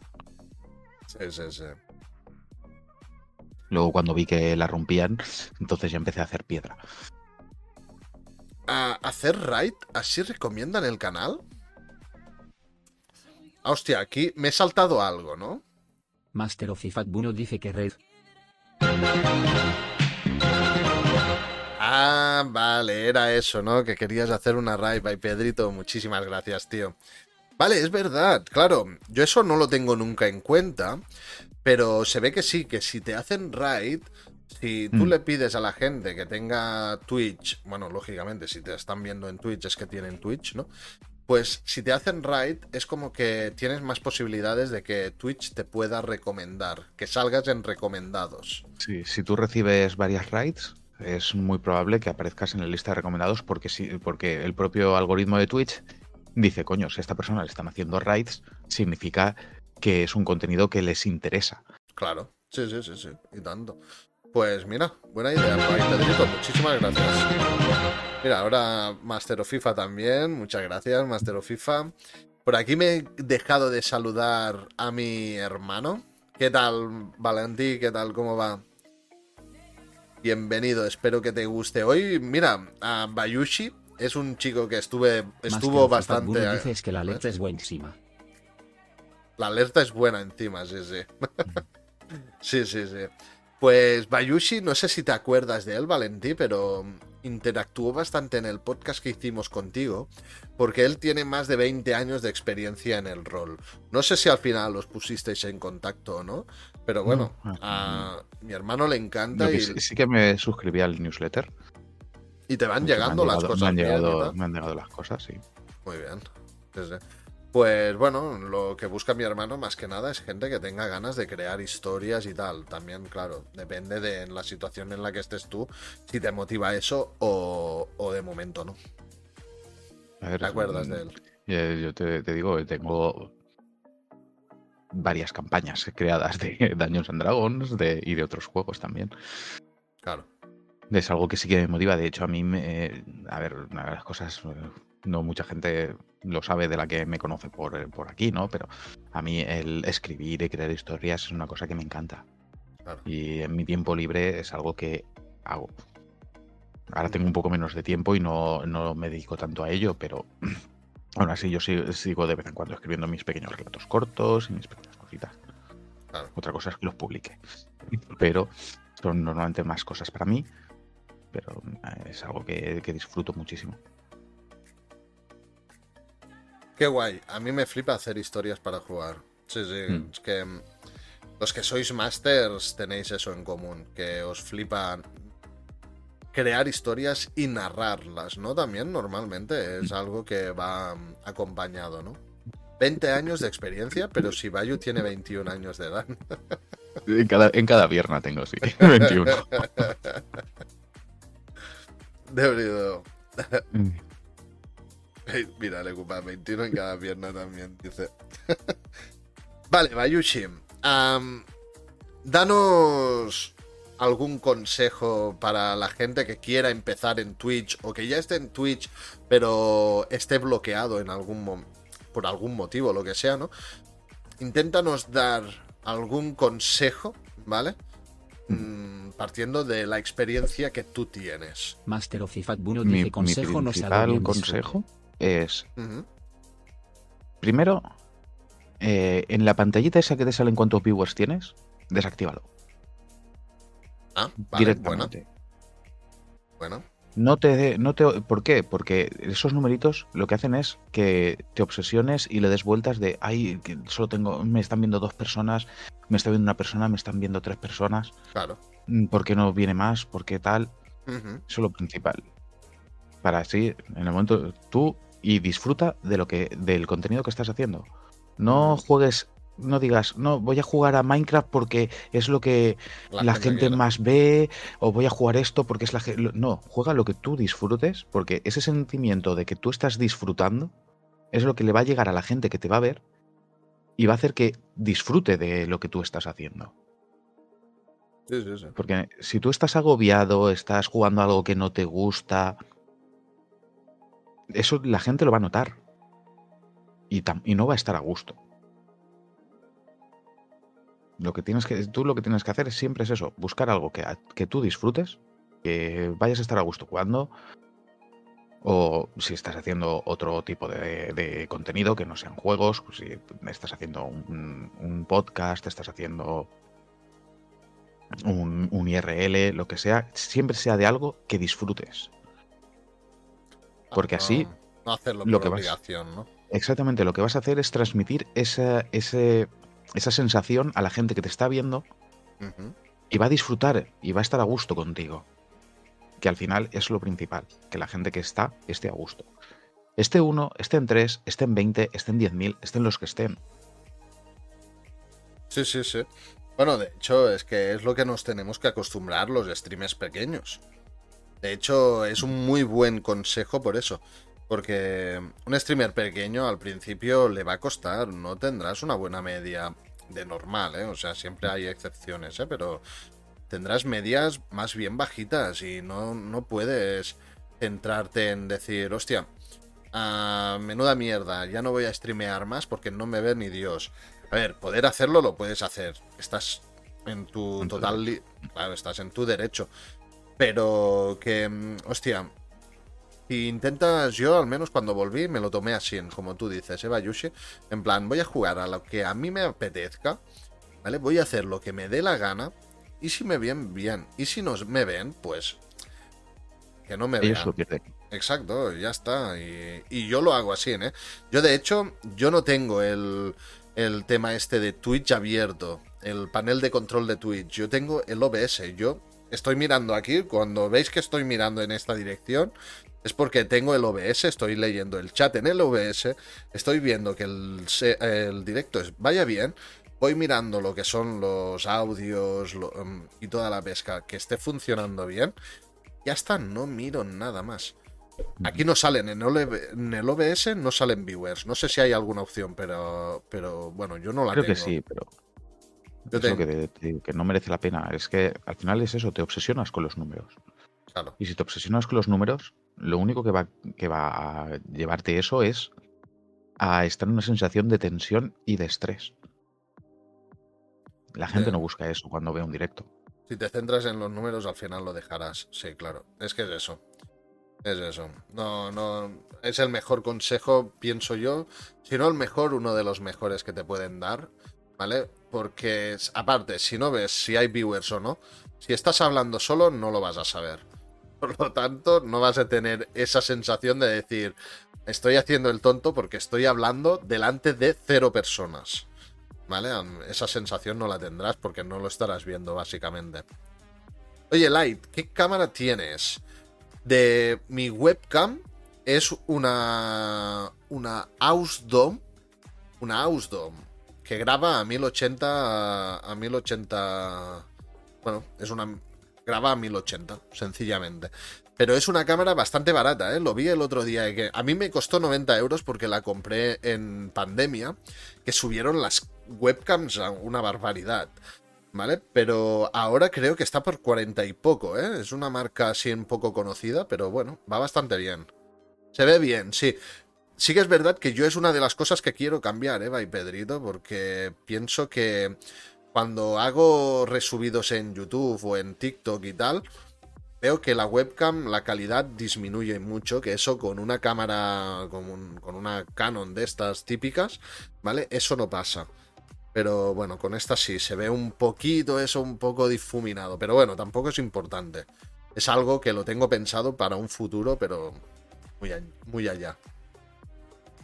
Un gran consejo, digo, dice Blackpink. Sí, sí, es que el consejo que nos has dado, Bayushi, muy, muy bueno, ¿eh? realmente es, es que al final es eso. Eso es lo que, lo que decía, que la gente cuando está en un directo lo, no, lo que busca es disfrutar, pasarlo bien, estar a gusto. Claro. Sí, sí, sí. Si tú no lo estás, el que te está viendo tampoco lo va a estar. Claro. Sí, sí. Es así. Vale, pues vamos a cambiar de tema totalmente, ¿vale? Ahora vamos a dejar de parte, o sea, vamos a dejar aparte el tema de Twitch, ¿vale? Y vamos a empezar con el tema de, lo que realmente ah, interesa en este podcast, ¿no? Porque hablando de Twitch hablamos siempre, ¿vale? Porque lógicamente es conociendo a, hablando con Dreamers, y, pero bueno, hoy vamos a hablar de lo que son las aventuras gráficas en el mundo del videojuego, ¿vale? Es un tema, yo lo he encontrado muy muy interesante porque es una categoría que está como muy olvidada, ¿vale? Y realmente a quien le gustan los videojuegos es muy posible que le guste cualquier aventura gráfica que esté bien creada, lógicamente, ¿vale? Porque te hacen meterte en la historia, hacen que te metas en el, en el personaje y además ah, mm, lo disfrutas. Se disfrutan mucho. Sí que es verdad que no hay... La mayoría no son de una habilidad en exceso con, con el mando, en plan llevando el personaje y tal, pero lo que es la historia la vives y eso mola mucho. Uh, Bayushi, tú que eres también bastante entendido en todo este tema, bueno, bastante, bastante muy entendido en este tema. ¿qué, no, nos puedes comentar? desde siempre. realmente es eso, son juegos que realmente no requieren ninguna habilidad especial, ni te requieren que tengas una puntería, no, porque es un juego que lo que, lo que, se, lo que se centra es en contar una historia. Son más puzzles, eh, pequeños puzzles, eh, eh, conversaciones. Realmente no tienes niveles, no tienes combates, no. No, simplemente es algo mm, que lo que es eso, es contar una historia. Voy a poner aquí, os voy a compartir lo que pone en Wikipedia, ¿vale? Por si alcanzáis a leerlo, no sé si se leerá bien o no. También es un foco interesante de luz para mí, o sea, me acabo de ver y increíble. Pero bueno, básicamente, bueno, aquí tenéis un poco de explicación, ¿no? Antes hablábamos, antes de empezar el podcast, Bayushi, ¿vale? Mm, que habían diferentes tipos de aventuras gráficas, ¿no? Coméntanos un poco qué tipos de aventuras gráficas tenemos. Yo normalmente yo hago la división en, dos, tipos, ¿vale? Las aventuras tradicionales o de point and click y las aventuras modernas o las de Mm, control directo, por así decirlo. En las aventuras de point and click, tú, el, personaje eh, está en pantalla y tú todo lo controlas con el ratón. Realmente no te hace falta ningún otro dispositivo.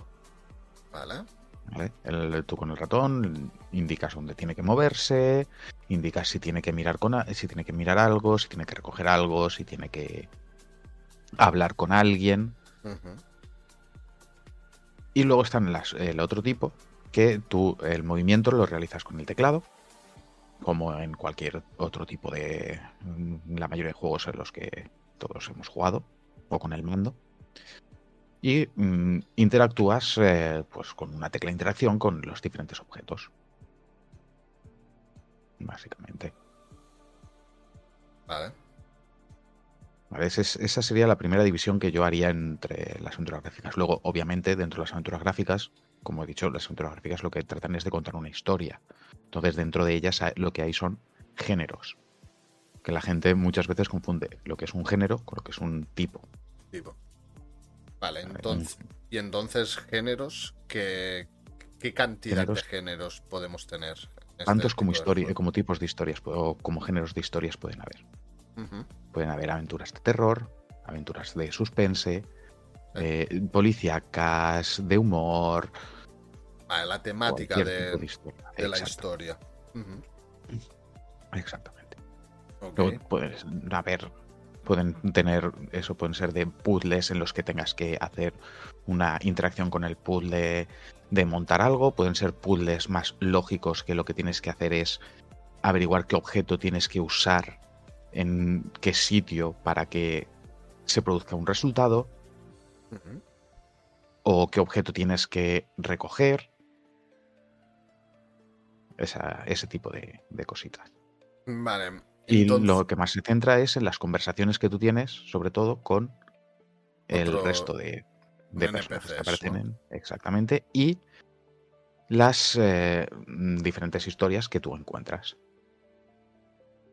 Encontrar una piedra que resulta que es eh, de la piedra de la piedra roseta, que la tienes que llevar a no sé dónde para descifrar no sé qué jeroglífico, en el que lees cierta historia o ciertas notas que te ayuda, que te dicen dónde, tienes que seguir buscando. Claro o, que te dicen con qué, persona tienes que hablar o qué le tienes que preguntar a qué persona. Es, una búsqueda de pequeñas informaciones y, de, que sobre todo se centra en la resolución de puzzles, entre comillas. Claro. Y de ir entendiendo la historia, el porqué de cada cosa y toda la pesca.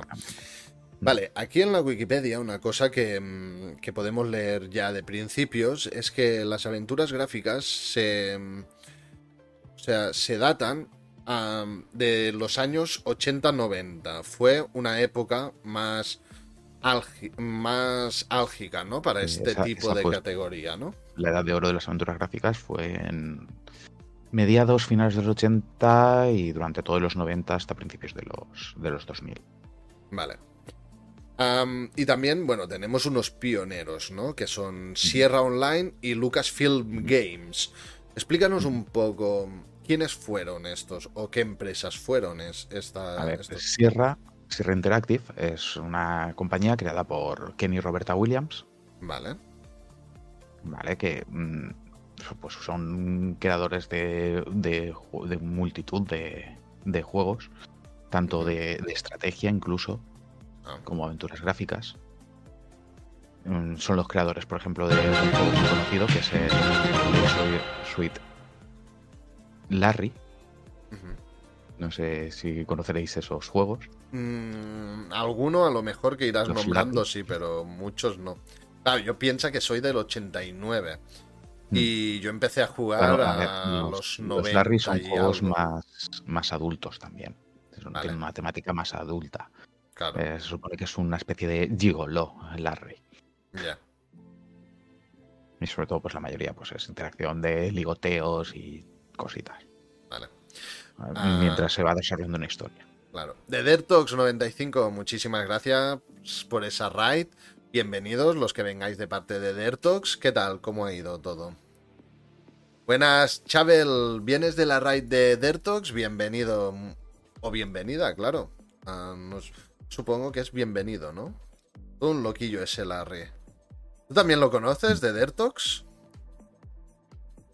¿También lo conoces? Yo no conocía, yo no lo conozco, la verdad. Ven de parte de Dertox, bienvenido. Eh, eh, vengo, ¿no? Vengo de parte de Dertox. también vale, no lo llegaste a jugar, pero sí de verlo. Ok, gracias por el follow, Chavel. Muchísimas, muchísimas gracias. Espero que te guste. Vengo, ya me lo he imaginado, ya. Va, entonces, que aparte de este juego que nos comentas, Sierra Online, ¿qué otros juegos? También tiene la, saga King Quest. King Quest. También muy conocida. ¿Qué más? Eh, los Space Quest con Roger Wilco. También una, una bastante, bastante, bastante conocida. Los Manhunter también son de ellos, aunque Manhunter no es, no es tanto aventura gráfica, tiene un poco más de, más de acción, de estrategia. Vale, ok, ok. De estrategia, por ejemplo, también tuvieron los Caesar. También unos juegos bastante conocidos. Sí, los también, también, son, ¿eh? también son los creadores de la saga de aventuras gráficas de Gabriel Knight. Vale. También es bastante conocido. Probablemente los más conocidos, de, su compañía pues sean eso, sean los Caesar, sean el Larry, la, saga King Quest y Space Quest y, Gabriel Knight. Claro, para que os pongáis un poco, para los que no los conozcáis, yo soy uno, uno de esos. Los Caesar. Ah, Caesar, juego, videojuego. Ah, videojuego, eso. Aquí mismo. Vale, bueno, ya por la. Vale, vale, ya se ve. Tengo aquí el, el Caesar 2 original. Ok. Oh. Sí, sí, sí. Qué bueno. Sí, sí. Bueno, como podéis ver, es un. Claro, este es más en plan esto, estrategia más bien. Es un juego más de. Es un juego de estrategia. Sí, que es de montar una civilización y tal. Muy bueno. Yo lo había visto también este juego, ¿eh? está, está, guapo, está guapo. Y el Larry, Larry videojuego, a ver cuál es. Leisure Suite ah, Larry. Vale. Leisure Suite Larry, este, ¿eh? sí. Hay varios juegos. Hay varios, sí. Ese, hay... ese, es, del remake que hicieron. Es un remake, claro. El, el, original era este, ¿no? PlayStation 2. No, no, este es más actual, ¿eh? También. Sí, sí, sí. Ese, ese, es el del sobrino. De, ese es un juego bastante más actual, que era ah. el sobrino del personaje original. Vale. Los primeros videojuegos son pixel art. Son pixel. Ah, más bien esto, ¿no? Más bien eh, esto debe ser una escena del, del Larry. Vale, que ya vemos aquí. Esto es la típica barra, pues, de un bar de, de alterne, ¿no? Más bien, o, o, si más no se parece con el cuadro este aquí de una mujer desnuda y tal. Bueno, desnuda con lo que se veía en ese momento, ¿no? Con el pixel art, claro, lógicamente.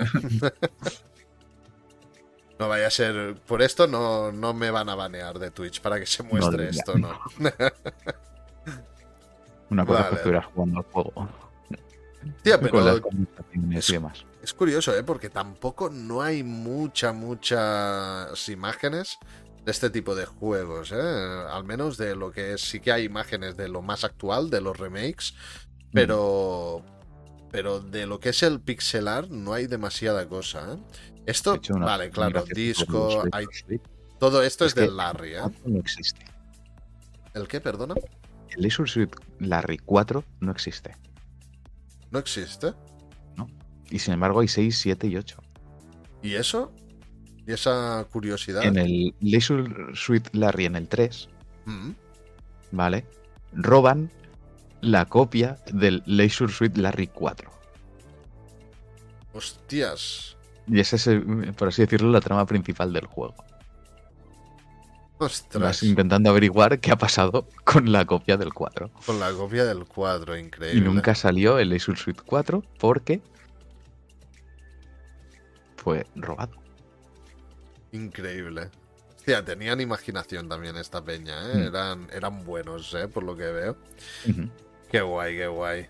Sí, Kenny y Roberta pues. Williams son son unos de los genios de, todo este, de, este tema. Claro. Sí, sí, no, claro. Si fueron pioneros y.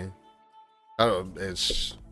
Tenían que ser buenos, porque ya no es en plan. Bueno, son como los padres de este género, ¿no? Bueno, de esta categoría. Uno de ellos. Uno de ellos. Va, y Lucasfilm, ¿Quién eran los de Lucas, Lucasfilm Games? Pues si conoces Lucas, Lucasfilms, no, básicamente sabes quiénes son. Yo no los conozco, ¿eh? No. A ver, Star Wars. Ah, sí. Ah. Claro. Vale, vale. Es George Lucas, el dueño de Lucasfilm Games.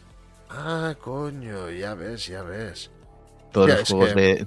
prácticamente todos los juegos de, Star Wars son, hechos. O de LucasArts. Claro, es un tipo de juego que yo no he jugado nunca. Y Star Wars, mira, os tengo. Y me vais a matar muchos, ¿vale? Porque realmente yo. A mí me gusta Star Wars, ¿vale? Me encanta. Pero os digo la, la, verdad de que yo en todas las pelis que me he visto de Star Wars me he quedado dormido, tío. En todas. Y me vais a matar, ¿eh? Muchos de vosotros, seguro, ¿eh? Pero no sé, es algo que... Ah, bueno, siempre que he empezado a ver una película de Star Wars, estaba reventado, lo que sea, y me he quedado dormido. Y no he, ah, no he acabado de ver nunca una peli entera de, Star Wars, o sea, es increíble. Bueno, a mí me dirían lo mismo algunos con, con alguna de Harry Potter. Claro, sí, supongo bueno, a mí en Harry Potter también me pasa mucho, ¿eh? O sea, sí que creo que me lo he visto todo, pero si yo te tengo que recordar, la, tengo que recordar las películas, mm, hay muchos trozos que no recuerdo para mm. nada, ¿eh? No soy un gran fan de Harry Potter tampoco. Sí que me mola la historia, igual como Star Wars, me mola mucho, pero no le he prestado mucha, mucha atención. Yo he sido más de... Em, lo que sí que le presté más atención es el mundo de Marvel, eso sí que me gustó mucho más, el tema este. Y bueno, en mm. tema de videojuegos, claro. Yo pensad que cuando era pequeño, yo era fanático de Tomb Raider, de Crash Bandicoot, por ejemplo, también. Eran juegos que no podían faltar, Rayman. Pero el Rayman del principio, no el Rayman que tenemos ahora, pero el Rayman del principio me encantó. Y bueno, por eso a muchos de vosotros me podéis matar por, también por el hecho de no saber quién es, quiénes son Lucasfilm, ¿vale? O sea, mm, todo friki de Star Wars tienen que, una compañía muy, conocida. De hecho, es que no hace falta que pienses en, Star Wars. Ya, ya, claro. Indiana Jones es Lucasfilms. Es Lucasfilms también. Pues vaya, estos tienen historia, ¿eh? De hecho, entrando en el tema, ¿no? justamente con Indiana Jones, Lucasfilm Games sacó aventuras gráficas de Indiana Jones. Ah, mira, Sí, sí, sí. De hecho, tiene, tiene, tiene una de, de, la de la última cruzada. Tiene una que es una historia totalmente original. Eh, que es. Eh, ¿Cómo se llamaba? The Fate of Atlantis. El destino de la Atlántida. Ostras. Claro, realmente es que son películas que tienen cosas muy, muy buenas. El destino. El destino. No, ¿cómo has dicho? ¿El destino de la Antártida? De la Atlántida, esa de la no película. De la Atlántida. Es solamente, el videojuego. Aventura gráfica solamente. Claro, y realmente es una, una historia más de Indiana Jones. Ostras. El Arca Perdida, esa fue la primera película de Indiana Jones, exactamente. Y veo que también ¿Pueden ser creadores de Monkey Island? Exactamente. Iba a llegar también ahí. Monkey Island, es que he oído mucho hablar, me lo han recomendado mucho. Una de las ah. mejores aventuras gráficas que existen. ¿Sí? Hostia. Pues tendremos que jugarlo este en directo, ¿eh? De hecho, de hecho, yo una de las cosas que quiero hacer, de las que tengo programadas, es hacer un maratón. Empezar con el Monkey Island 1, el 2, el 3, el Infame 4 y el nuevo que han sacado hace poco. Sacaron eh, a finales del año pasado, que es el, 5. Y puede que entre medias, a lo mejor eh, tengo, no sé si lo haré o no, porque hubo una compañía que se llama Telltale Games, que esa en la época de los 2004, 2000, cuando ya estaba todo el mundo de la aventura gráfica de capa caída, retomaron un poco el relevo y eh, crearon algunas cosas. Entre ellas hicieron una especie de mm, remake, adaptación, bueno, más que remake, de adaptación nueva historia de Monkey Island. Son los los capítulos de Monkey Island. Que también los tengo, obviamente. tengo todos los Monkey Island. todos, todos, todos. Eh, y que están realmente tienen toda la esencia original de que se perdió en el 4, que fue el que hizo hasta cierto punto caer a Monkey Island. Fue la incursión en el mundo 3D con, el, con el 4. Eh, dejó, dejó de ser una aventura point and click para ser una aventura de movimiento. Y no le. No les funcionó. Sí, debieron haberlo robado, sí. el 4 debieron haberlo robado como el largo. No, es, es un juego que mm, no tiene la, la, esencia que tenían los tres primeros. Bueno, es que mantener, también os digo, ¿eh? en todos los juegos, todas las sagas de juegos, yo ya lo he visto eso. No puedes mantener el mismo hype en todos los juegos. Es muy difícil. En todas las sagas. Yo jugué muchísimo la Tomb Raider. Te puedo decir que hasta el 4, el de Last Revelation, juegazos. El 5 mm. ya no era lo mismo. El Chronicles ya fue para mí la capa caída de, de Tomb Raider. Y ahora, pues bueno, sí, no están mal los juegos de, que están sacando ahora, pero no dejan de ser un juego como un Charted o como tal. Que bueno, y antes lo bueno de Tomb Raider era eso, ¿no? Que no era la jugabilidad, sino la historia que vivías con ese personaje que, que vamos, a mí me dejaba flipado cuando era pequeño. Las pirámides, ah, bueno, es que hay... Son muy buenos juegos, sí. A mí, y mira que yo ahora los veo, el Tomb Raider 1, y piensas, hostia, a esto jugaba yo de pequeño, ¿eh? Y de hecho yo lo jugaría no por calidad de juego, sino por, por nostalgia, ¿eh? Porque realmente eran complicados de jugar. ¿eh? muy bueno. El juego realmente sigue siendo muy bueno. Lo que pasa es que gráficamente, obviamente, no está a la altura de los juegos actuales. Sí, pero además la jugabilidad era, era chunga, ¿eh? O sea, mm. disparar a los, a los tigres que te mm. salen nada más al principio del Tomb Raider 1. Ojo, ¿eh? Era complicado, ¿eh? Sí, como con los primeros Resident. Sí, exacto. No es como ahora que tú coges con el ratón y apuntas donde quieres. ¿no? Tú tenías, puedes apuntar arriba, abajo, a la izquierda o a la derecha. Punto. Sí, sí. Hostia. Vale, entonces entiendo que el Monkey Island hasta el 4 fueron, fueron aventuras de, de point click, ¿no? Point and click. Point and click. Y a partir del 4 quisieron, pues, bueno, actualizarse, meterse en el mundo 3D y hacer que el personaje pudieras moverlo libremente por unas plataformas o lo que fuera, ¿no? No, por el mapa, es un mapa.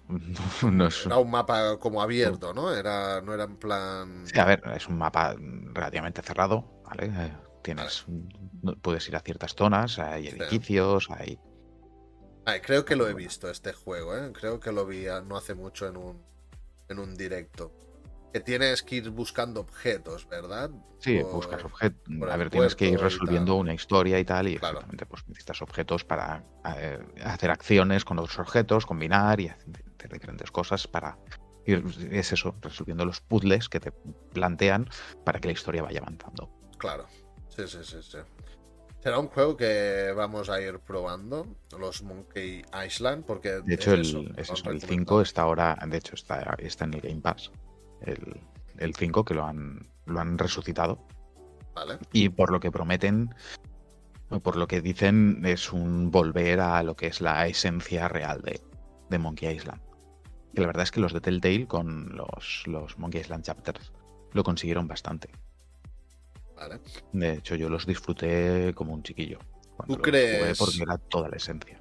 ¿Crees que va a haber otra época dorada de esta categoría? Mm, en parte la está viendo. Porque mm, sí que no como antes, con tanta diversidad de género. Y, pero, por ejemplo, con el género del terror, está reviviendo bastante, porque tenemos juegos como toda la Dark Pictures Anthology. Son aventuras gráficas. Sí, sí, sí. Ambientadas en un mundo de terror. Y por así decirlo, con todo ese, con todo ese tema, ya no solo están los Dark Pictures, también pues hay otros juegos como, por ejemplo, ¿cuál podría ser? Eh, se me van los nombres. El Mortuary Assistant.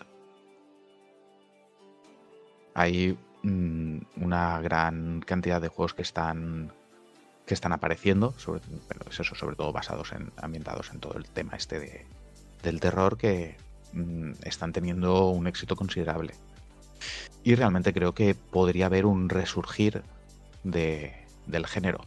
Lo que pasa es que mm, con estos juegos, pues pasa, como he escuchado a gente decir en algún momento, que mm, realmente no es, no es un juego en el que tú estés ahí, como puede ser, ¿qué te diría yo? Un Call of Duty, un... Son un Assassin's Creed, un... ¿Vale? Es un, es un juego que lo que trata es una historia y hay gente que dice, es que yo para eso me veo una película. Bueno, mm, yo, yo no soy de los que opinan así, ¿eh? Pero no es lo mismo. No, para nada. Porque mm, tú en una película no tienes ese desafío intelectual que tienes en el juego de resolver ese puzzle para avanzar en la historia.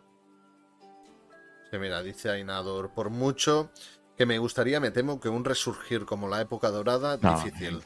Imposible imposible. Al no ser que consideremos los juegos narrativos como aventuras gráficas.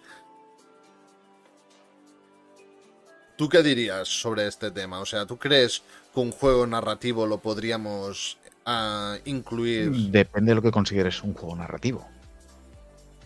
Bueno, claro, yo supongo un juego narrativo podría ser, por ejemplo, un Assassin's Creed, que vives una historia. Claro, un Assassin's Creed mm, yo no lo considero una aventura gráfica. Un God of War también se podría considerar un juego narrativo, no lo considero una aventura gráfica. Claro, yo supongo que Ainadur se refiere un poco a este tipo de juegos. Porque, claro, es una historia que vives, pero. Dark Pictures sí que los considero una aventura gráfica. Yo no los he jugado, los Dark Pictures. Son. Veo que aquí hay Little Hope, The Devil in Me, ¿no? Estos. Hay todos montón. House of Ashes, hay varios juegos. Man of Medan también. Man of Medan. Hay varios juegos que son de la saga esta de Dark Pictures. ¿Son buenos juegos? ¿Son juegos que dirías, hostia? No los he llegado a jugar, por desgracia. Pero sí que, sí que los he visto. Y mm, sí que me parecen muy buenos juegos.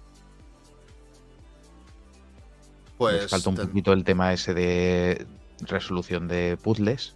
Están más mm, direccionados a conversaciones y QTEs. Vale. Pero son muy buenos juegos. Claro. Sí, sí, no. algún día jugaremos y más que nada, yo creo que estos juegos también irán a épocas, ¿no? Por ejemplo, los Dark uh, Pictures, los diferentes tipos de juegos son una época bueno, buena para jugarlos, ¿no? Es lo típico, ¿no? Una noche de Halloween, ¿no? para disfrutar con los viewers, ah, ¿no? Pues comentando el juego, la historia, asustándote, aprovechando y yo qué sé, dar recompensas de puntos del canal en plan que te den sustos y cosas por el estilo. Que yo creo que aquí es donde da juego a, poder streamear este, este tipo de juegos, ¿no? A hacerlos por temporada. O sea, es Halloween, es Navidad, es Semana Santa, es no sé qué, ¿no? Pues ir cogiendo historias que, vaya, que vayan relacionadas al, momento que estés viviendo y jugarlos. Yo creo que puede ser una alternativa a, dar publicidad. hay, este mucha gente, hay mucha gente que lo, que lo hace. De hecho, yo en, este Halloween pasado pues vi a mucha gente jugarlo. Claro. Es el Mortuary Assistant, el otro también de, de ese estilo no me acuerdo el nombre. A veces es que, claro, ves tanto que es un difícil quedarte con todos los nombres y todos los juegos. En PlayStation intentaron, yo me acuerdo, no, no hace mucho de esto, hace tres años a lo mejor. Lo han intentado y de hecho creo que lo continúan intentando. Lo que pasa es que estoy muy desconectado con el tema PlayStation. Pero regalaron con el PlayStation Plus, por ejemplo, el The Walking Dead, el... También regalaron el de. Mm, ¿Cómo se llama? Juego de Tronos. Ah, bueno, mm. hubieron varios aventuras gráficas que era solamente de ir contestando a los NPCs que te iban saliendo. Tú seguías una mm. historia y vas. Y Sí, exacto. Ibas contestando lo que te iban marcando y según lo que contestabas, tu historia iba por un lado o por otro lado, ¿no? Y eso estaba guapo. Lo que pasa es que sí que es verdad que te encuentras eso, ¿no? Con los comentarios de, hostia, pues veo una película o una serie antes que hacer eso, ¿no? Pero no, es diferente. Es diferente porque te metes más en la historia. Al menos ah, fue mi experiencia. ¿eh? ¿Te refieres a los de Telltale? Probablemente por lo que está contando, sí, son los de los de Telltale. Ah, estos de PlayStation, ¿no? No sabía que estaban en PlayStation. Yo supongo que sí. Ah, supongo, no sé que si, si, bueno, si son de Telltale o no. Pero, pero sí, yo en PlayStation Plus me los descargué porque, bueno, para jugar con la niña y tal, pues pensé, vamos a jugar a esto porque la niña no sabía manipular el mando en ese entonces. Y dije, bueno, yo voy leyendo y vamos jugando con ella y ella me dice lo que tenemos que responder y tal, ¿no? Y lo intenté un poquito por aquí. Y sé que... También sacaron uno de Jurassic Park, los de Telltale. ¿También? Yo imagino que sí, Inador. Y eh, sí, están en PlayStation Plus. Estaban, el, al menos estaban. Ahora no sé si estarán. Y estaban gratuitos, ¿eh? El de Walking Dead y el de Juego de Tronos también estaba. En, en una aventura gráfica. Y bueno. Luego también sacaron de. ¿Cómo se llama este? El de Parque Jurásico. Sacaron también el de. los que dices, el de. Walking Dead, el de Juego de Tronos. Luego sacaron también uno de. A mí me gustó el de Regreso al Futuro, exacto. Ese, oh. ese. De hecho, ese lo tengo y en la otra plataforma lo emití. Ah. Y es relativamente nuevo. Quisieron revivir la película. Sí, Telltale. Bueno, las películas, mm. ¿no? Ese y los Monkey Island Chapters para mí son los mejores de Telltale. Monkey Island, Chapter. Monkey Island. Ah, Monkey, Island. Monkey Island. Vale, vale, vale. Ok, ok. Ok, ok. A ver, este, el de Regreso al Futuro, mm, tiene... Bueno, a mí me gustaría jugarlo, ¿eh? Ah, aventura gráfica, aventura gráfica. Ah, no tiene nada que ver entre Ainadur. Los, los chapters que hizo Telltale tienen toda, toda la esencia de, de los primeros juegos, del point and click y su humor y demás está, está ahí. Se lo curraron muchísimo. Y me gustaría ver el 5, porque a lo mejor ese, ese Monkey Island 5 puede, puede ser un resurgir también, ayudar un poquito a este tema del resurgir de la aventura gráfica. Si está bien hecho, obviamente. Pues sí, estaremos atentos a ver si a ver qué va saliendo sobre toda esta categoría de videojuegos. Porque sí que no, es no son juegos frenéticos, por decirlo de alguna manera, pero, pero hostia, son juegos de estar de tranquis en tu casa o estando en directo, da igual, ¿vale? Pero claro, sí que es verdad que es un tipo de juego que tiene un público muy particular, pero en el caso de mi canal y el canal de Bayushi, por lo que ha ido comentando, uh, son juegos que podemos streamear perfectamente porque nuestros viewers ya están acostumbrados a ver juegos raros entre comillas, entre comillas lo digo, ¿vale? Porque, y que nuestra gente eso está por, por nosotros y porque disfrutan estando con nosotros. Exacto, sí. Porque Bayushi a mí me han dicho, o sea, a mí me han visto jugar al Hollow Knight y venirme gente a decir, hostia, ¿cómo es que ahora juegas estos juegos raros? ¿Sabes? Y es en plan, ¿cómo que juegos raros? No? Son juegos raros, son buenísimos realmente, ¿eh? Mira, acaba de otros de los juegos que también de, que hicieron no hace demasiado, intentando un poquito el tema del resurgir de las aventuras gráficas, que son la saga de Ponia, que es una saga genial. Yo sí que me los he pasado todos. Ponia, a ver. Deponia. Ah, Deponia. Deponia. Aventura gráfica Deponia. Ah. Bueno, de hecho tiene como... Tres Es un, es un parecido como el de Dice. Bueno, a ver, me refiero el dibujo como tal, ¿eh? Tiene un pequeño parecido, ¿eh? Yo sé, por ejemplo, vemos que hay un puerto. Vale, te vas Son muy- diferentes ciudades y tal. Vale. Pues sí, tiene muy buena pinta. Es que Ainadur, siempre cuando participa, es participa eh, dando bastante. mm, O sea, que entiende bastante sobre según qué temas, ¿eh? O sea, es un. A Inadur le gusta el mundo del videojuego. Porque ya cuando hablamos de estas temáticas, ¿vale? Ya no es el típico niño que solamente ha jugado al Call of Duty o al Valorant, ¿vale? Ya estamos hablando de que aquí ah, los que hemos jugado este tipo de juegos o parecidos, ¿vale? Mm, Ya tenemos un bagaje bastante largo en muchísimos videojuegos. ¿Vale? Porque no es solamente centrarte en una, es empezar un juego, acabarlo, empezar otro juego, acabarlo y así ir haciendo. Y a base, que van, a base de que vas cumpliendo años, te vas dando cuenta que a lo mejor has terminado, yo qué sé, algún centenar de juegos, ¿sabes? O varios. Centenares. O varios de Preferiría no hablar de cuántos sí. he terminado yo. Hostia, ¿podrías dar una cifra aproximada? ¿Tú crees que.? Yo es que Probablemente más de 500. más de 500, probablemente. Hostia, yo no sé. no, seguramente más de 500. Yo no sé si llegaría a más de 200, ¿eh? Realmente, pero, pero bueno. No sé si De llegaría. hecho, mi biblioteca de Steam tendré unos 300, 400 juegos. Y eso es solo la biblioteca de Steam. Claro. Sí, sí. De Dertox, a que no te. bueno, a lo mejor ya no estás por aquí, pero igualmente, buenas noches, tío. Gracias por pasarte y espero verte pronto. Muchísimas gracias por la raid, tío. Se agradecen muchísimo, ya lo sabes.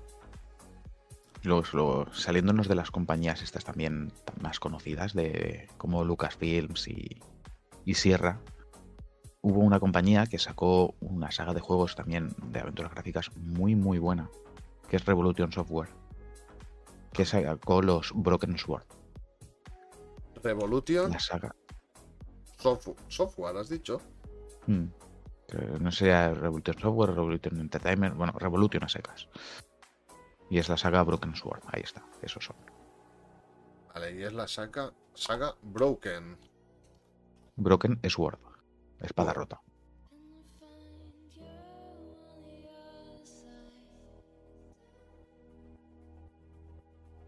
Vale, y este también lo recomiendas tú, es un Mm. buen juego, ¿no? Son, la historia está muy, muy conseguida.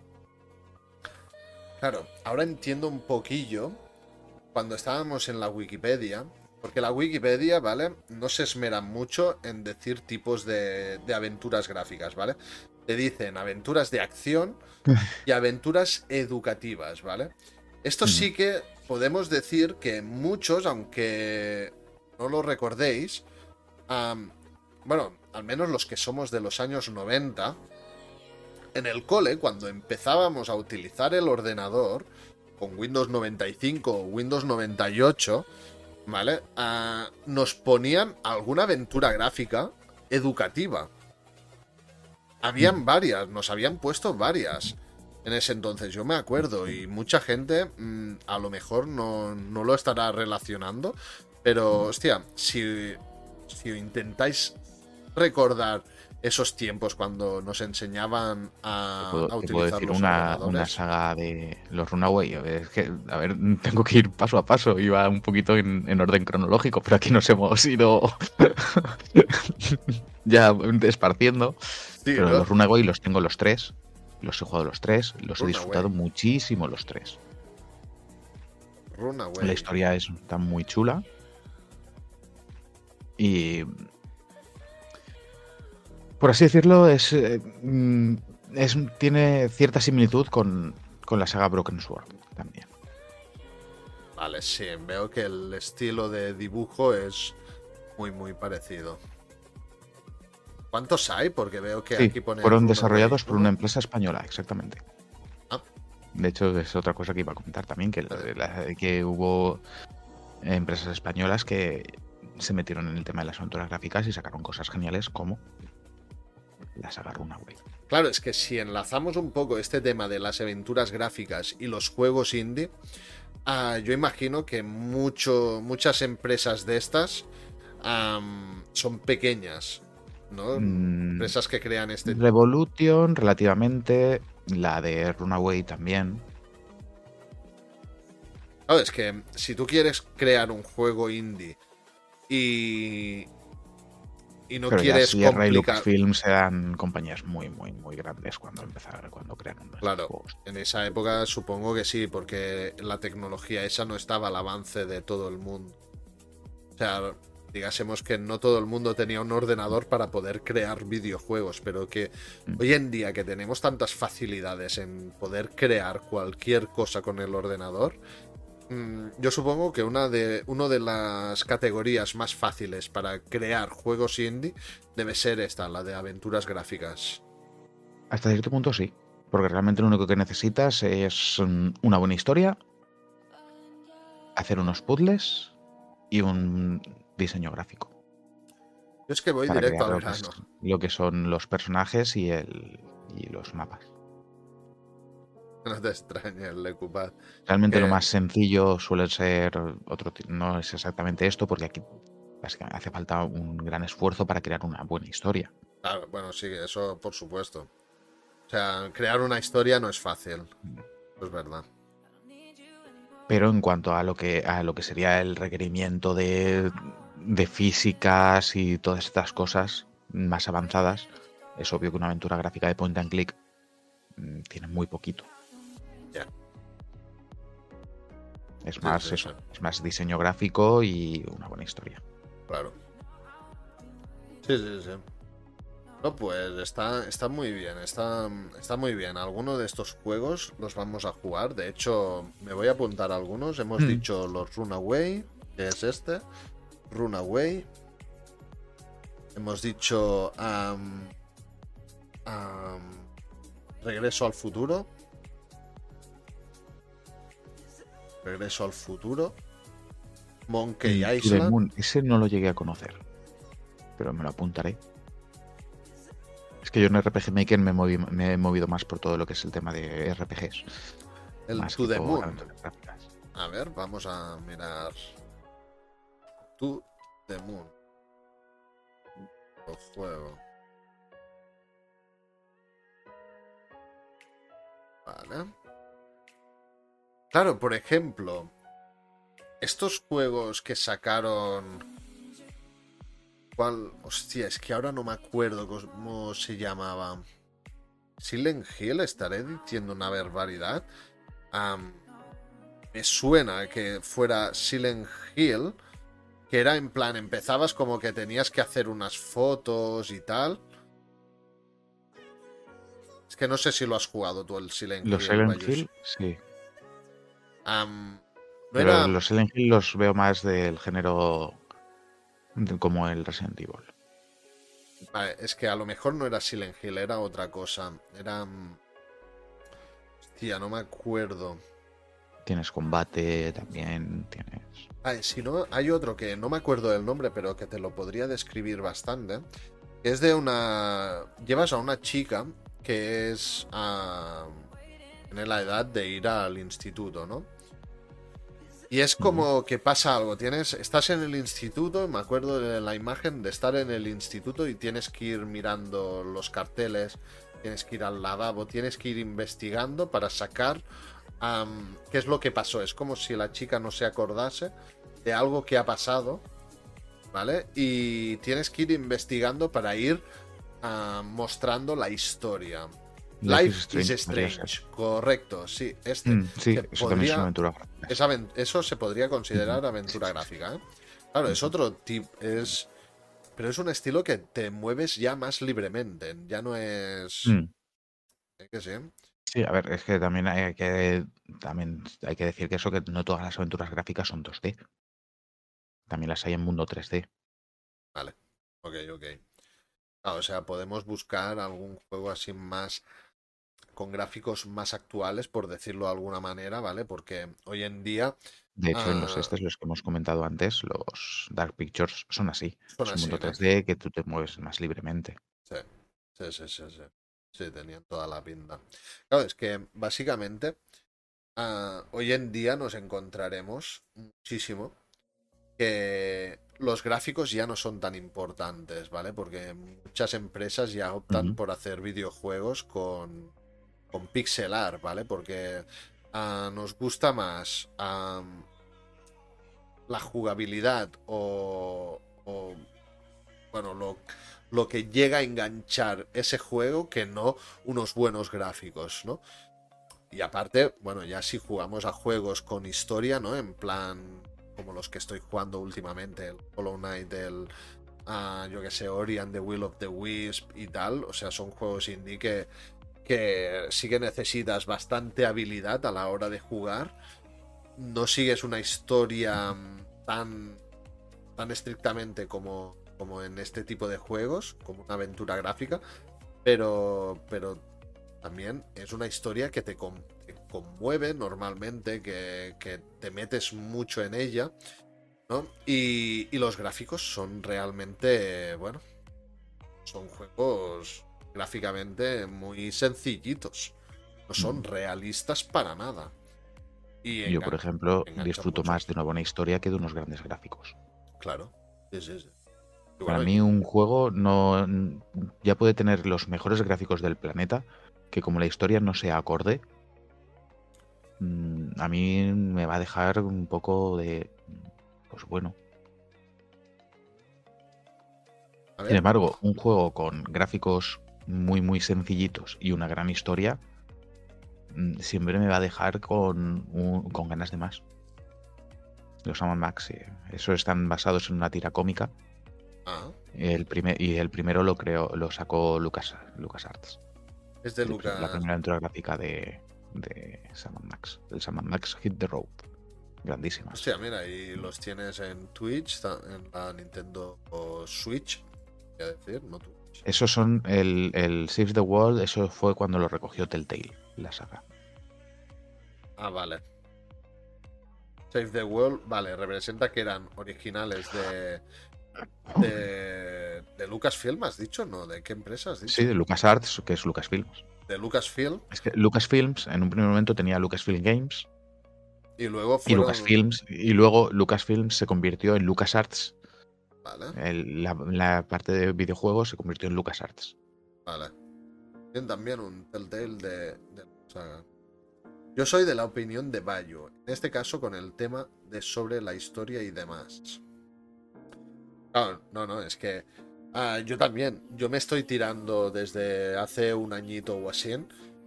Yo lo he dicho más de una vez, yo era mucho de jugar lo típico, Call of Duty, juegos competitivos y tal. Ah, Gran Turismo también, o sea, también lleva un poco, ¿no? La vida que tú lleves, ¿no? Yo, por ejemplo, ah, salía mucho con los amigos, trabajaba, mm, no dedicaba tanto tiempo a jugar a videojuegos. Entonces lo que hacía era jugar juegos de en plan, vale, va, voy a jugar media hora y me piro. ¿no? En plan, jugabas al Call of Duty, te da- hacías unas carreras en Gran Turismo, lo que sea.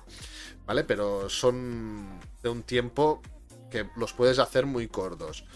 Claro, cuando tú juegas a videojuegos con una historia, lo que mola es decir, venga, va, tengo dos o tres horas bien buenas para meterle caña a este videojuego y vivirlo bien, ¿no? Entonces es cuando mola jugar a este tipo de videojuegos, que ah, le centres la, sufi- la suficiente atención a decir, va, me voy a estar dos o tres o cuatro horas o más si quieres jugando, entonces sí, puedes jugar a este tipo de juegos, porque si no, claro, si entras No, media hora... no hace, falta, no hace falta todo tiempo. En media hora depende del juego, pero en media hora a lo mejor tú hay ci- ciertos juegos de estos que tú puedes hacer un capítulo. Sí, eso sí, pero ya te deja con eso de... Sí, lo que pasa es que sí, te vas a quedar con las ganas de quiero más. Claro, exacto. Sí, sí, por eso básicamente, pues claro, decir, va, me hago un capítulo y me voy a trabajar, ¿no? Es como que no apetece mucho, al menos a mí, ¿eh? Por eso... También depende, eso es lo que tú dices, que depende un poquito de la persona también. Sí, depende, sí, sí, claro. Pero yo creo que si no se juegan tanto las aventuras gráficas, va un poco por aquí, ¿eh? Porque lo... No, y también por lo que te he dicho, porque hay mucha gente que dice, es que para esto me veo una película, aquí no estoy haciendo nada. Mm, que es falso, realmente, porque sí que estás haciendo mucho. Pero la gente, pues claro, no, no relaciona el jugar con vivir una historia. Sí. Sí, no, no lo relacionan. Son más de. Bueno. Y mira que al principio no era así. Lo que decimos, mm. finales de los 80 y todos los 90, los videojuegos no eran competitivos como tal. tú piensas que hasta. Es que hasta los juegos de estrategia en aquella época tenían una historia por detrás impresionante. Tú, ahora miras un, un Command and Conquer, miras un. Ay, Yo sabes a cuál jugué muchísimo. Al Zar. quiero decir. El, el Tsar también. El Tsar, sí. Tú miras cualquier juego de estrategia de, de, esas, de esas épocas y es que por detrás tienen una historia impresionante. Juegazo, ¿eh? Y, bueno, de hecho, la prueba está. Es curioso eso, ¿eh? Porque Tezar, Age of Empires, todo eso. te miras un Clash of Clans, ¿vale? Y no, son, no es muy diferente un Clash of Clans. De hecho, el Clash of Clans es una versión muy simplificada de lo que eran este tipo de juegos, realmente. En cuanto a la jugabilidad, no, no hay mucha diferencia. Exacto. ¿Qué los hace diferentes? Toda esa historia que hay por detrás. Exacto, Clash of Clans no tiene ningún tipo de historia, eres es tu aldea y punto. Tú juegas un Zar, juegas un Age of Empires, juegas un... Hay variedad de juegos de este ah. tipo. Tienen una historia, tienes que seguir una... bueno, sí. Una pequeña trama. Una pequeña trama, exacto, sí, sí. Sí, sí, a mí me gustaron mucho este tipo de juegos, ¿eh? También, cuando era pequeño. Pero ves, ahora, ahora sí que es verdad que no me motivan. Este tipo de juegos de estrategia ya no me motivan. motivando muchísimo. Yo sigo jugando todavía los StarCraft. Claro, ah, pero ¿los juegas online? Eh, no siempre. Normalmente los juego en modo un jugador. Voy haciendo la historia. Claro, yo por ejemplo. Ah, Antes sí que los jugaba más en multijugador. Pero ahora, pues ahora me gusta más el volver a rejugarme la historia. Claro, el tema está en que si los juegas así en plan de tranquis, vale, guay. Bueno, vas a tu ritmo. Pero cuando juegas online a este tipo de juegos, ah, tienes que mantener un nivel muy alto. y eso es un quitavidas. Te quitan la vida estos, bueno, hasta cierto punto en StarCraft todavía conservo bastante de, la habilidad. Yo sigo pudiendo hacer mis rules de Zerlings en menos de 3 minutos. Ya. Sí, sí, no, no, claro. No sé, yo por ejemplo, claro, hay, hay mucha, muchos tipos de juegos así, ¿no? Yo qué sé, tú te juegas al Rust, yo les digo que son juegos quitavidas, ¿no? Que mm. molan mucho, sí, pero el tema está en que, claro, ah, si yo lo voy a jugar una semana, ¿vale? Cuando quiera volver a jugar esa misma partida, seguramente ya no la tendré. ¿Sabes? Porque, porque son juegos que exacto, porque hay un PvP que al final realmente lo que mm, hasta cierto punto te hace el hecho de que mm, esto tengo que jugarlo sí o sí, tengo que estar siempre aquí, pendiente, es el hecho del PvP. Claro, exacto. Al final es eso. En el momento en el que tú no puedes tener un desarrollo a tu ritmo, sino que tienes que estar dependiendo de que otra persona va a venir a destrozar todo lo que has hecho. Es lo que tú dices. Se convierte en un. Casi tengo que vivir para esto. Sí, exacto. Por eso yo soy más un poco de los juegos cooperativos antes que los, que los competitivos, por así decirlo. Claro. Dice Ainadur, hombre, para mí hay límites. Algunas aventuras conversacionales son más novela gráfica que juego. Y si quiero jugar, quiero poder jugar algo, no solo esquipear diálogos. sí, ahí, ahí también depende un poco de, cada persona. Yo, por ejemplo, disfruto también de las aventuras, de las aventuras conversacionales, de las novelas gráficas. Claro. Mm, más que nada porque yo no esquipeo, leo. Claro, es, es un poco, ¿no? el dicho que para gustos colores, ¿no? Imagino, o sea... Claro. Claro, yo por ejemplo, mucha gente con la que tengo contacto, mm, básicamente el tipo de juego que estoy jugando yo últimamente no, no les no son juegos que ellos jugarían porque sí que también te digo ¿eh? que hay gente de esta que los están probando ahora y se están enganchando ¿eh? o sea que es probarlos, ¿eh? Realmente, porque si realmente te gustan los videojuegos, vas a saber valorar eh, los juegos indie y en este caso las aventuras gráficas también. Lo que pasa es que aquí ya entramos dentro de las aventuras gráficas, ¿no? A las aventuras gráficas que son mucho diálogo, mucho... Realmente toda, la, toda aventura gráfica va a tener mucho diálogo. Sí, pero me refiero que no tengas ningún aliciente, es decir, de jugabilidad, por ejemplo, ¿no?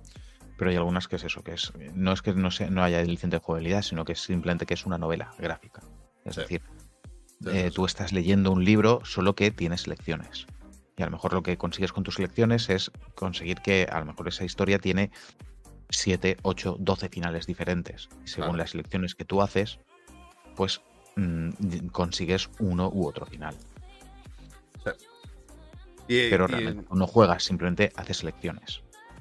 Ay, mira que hay muchos juegos indie que los están mezclando muy bien con esto, ¿eh? Porque ahora es muy mm. típico hacer varios finales en un juego. Sí, más en los juegos indie, ¿eh?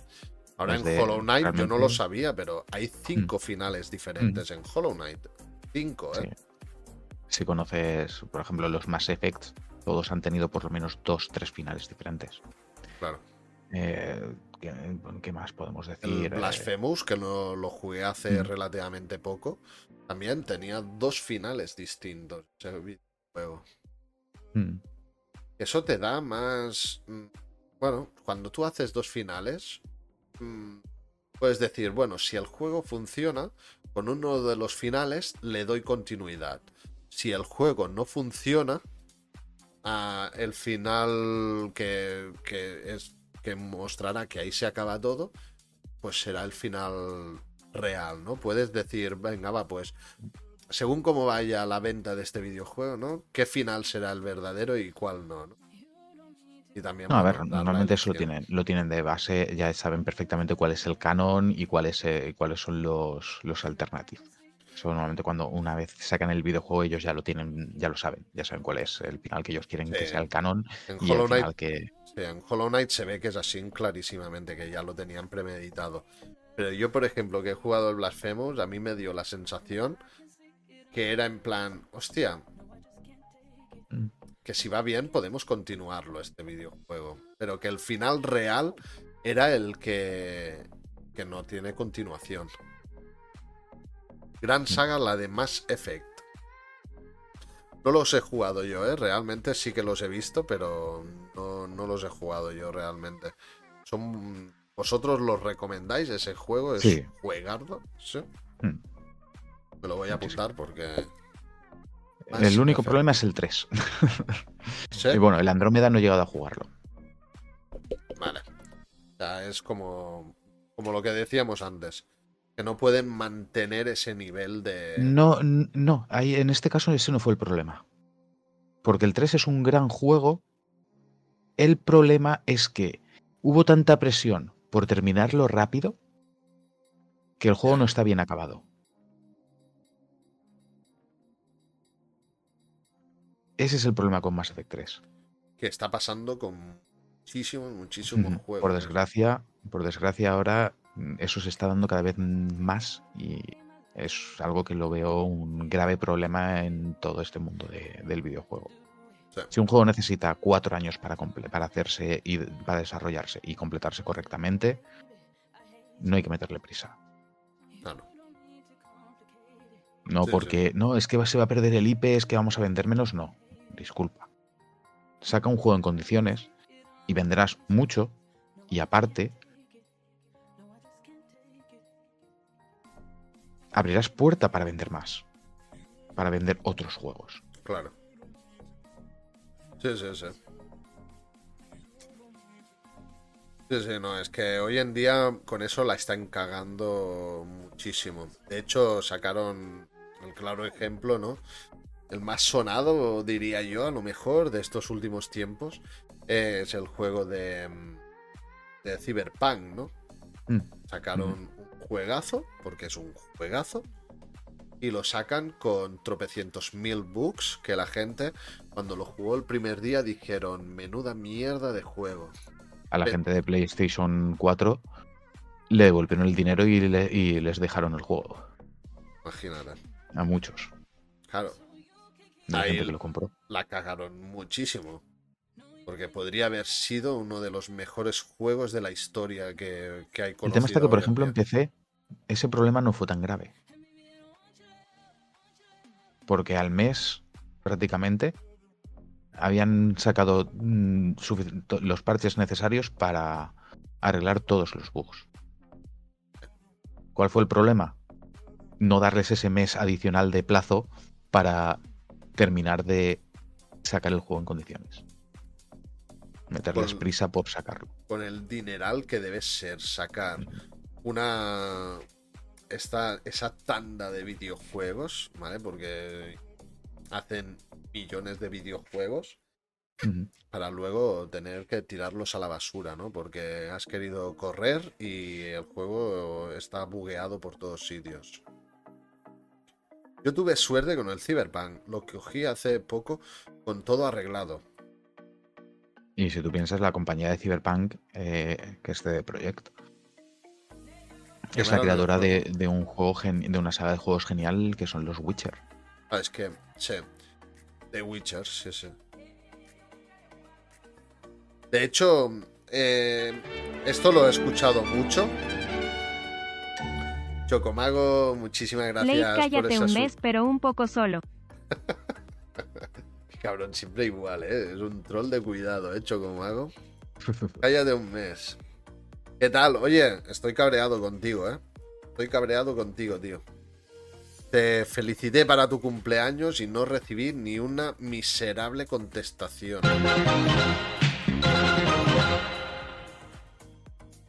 Mm, mm, Sombras82, muchísimas gracias por ese follow. Bienvenido, bienvenida. ¿Quieres quedar mañana y hacemos un café? Venga, va, luego hablamos. Venga, va. Ah, pues eso, Bayushi. La están. Bueno, yo creo que es eso. Hoy en día es como que te sacan un juego, hablan mucho del juego, te crean una expectativa muy alta, ¿vale? De eso. Mm. El hype. Viene la palabra hype, ¿no? De crear expectativas, de, de tener a la gente ahí con esa fiebre de decir, guau, quiero jugarlo, quiero jugarlo. ¿Qué pasa? Que luego lo bueno sería que cuando sacaras ese juego cumplieras las expectativas, pero hoy en día nos estamos encontrando que muy pocas empresas están cumpliendo expectativas. ¿Sabes cuáles empresas cumplen con las expectativas? Las pequeñas. Oli, sombra.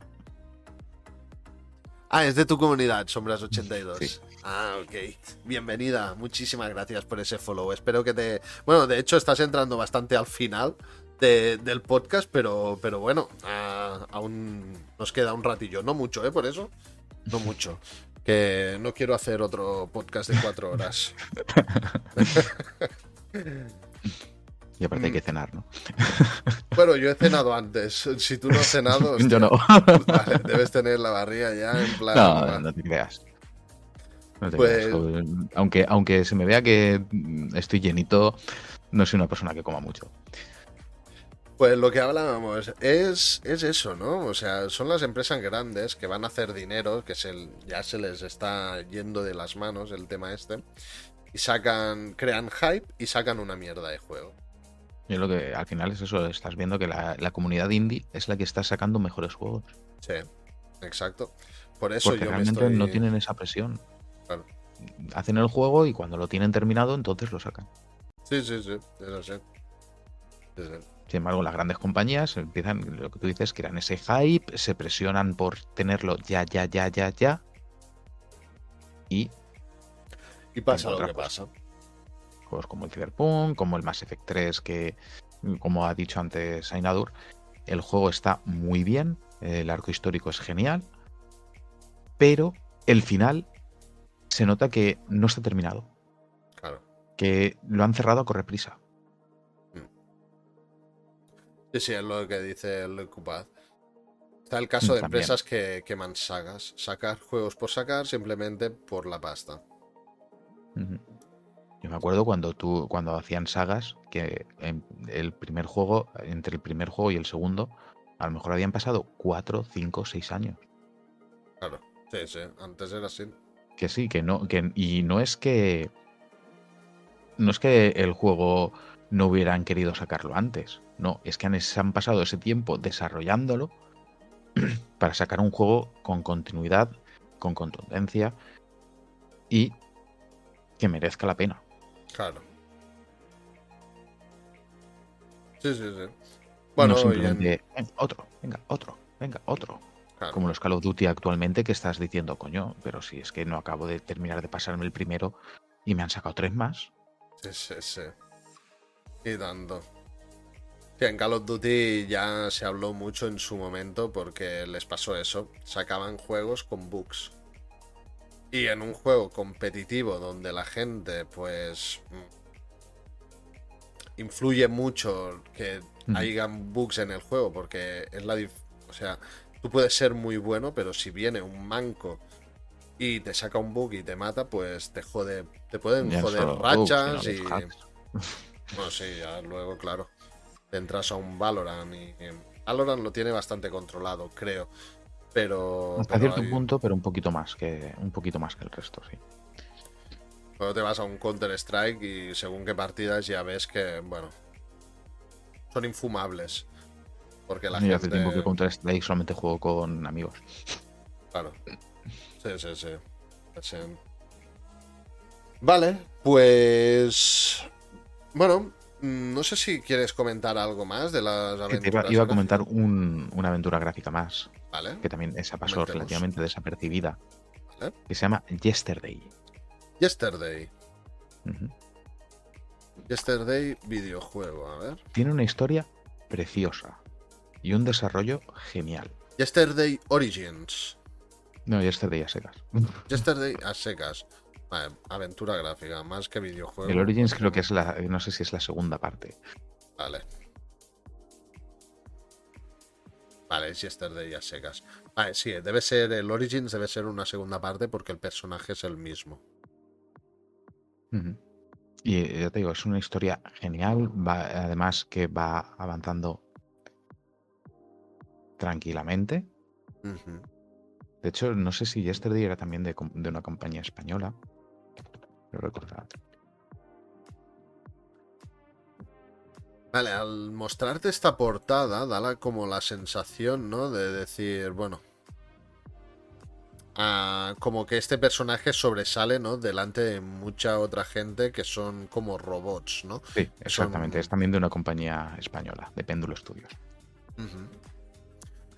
la imagen es ya, ya de principio, si es la imagen de portada, es, es muy ilustrativa, ¿no? O sea, ya te marca, ya puedes hacerte una idea bastante, bastante global de lo que será el juego, ¿no? también es, eso. La historia es que es, que es muy buena. y aparte, mm, mm, está muy bien conseguido porque mm, de, tú realmente tú no sabes lo que está ocurriendo lo vas descubriendo igual a la, eh, a, la vez que el propio personaje. Claro. Y está, está muy, muy conseguido y es otra aventura gráfica que también recomendaría muchísimo a la gente si les gusta, si les gusta el género. Sí, bueno, eso, lo del Yesterday.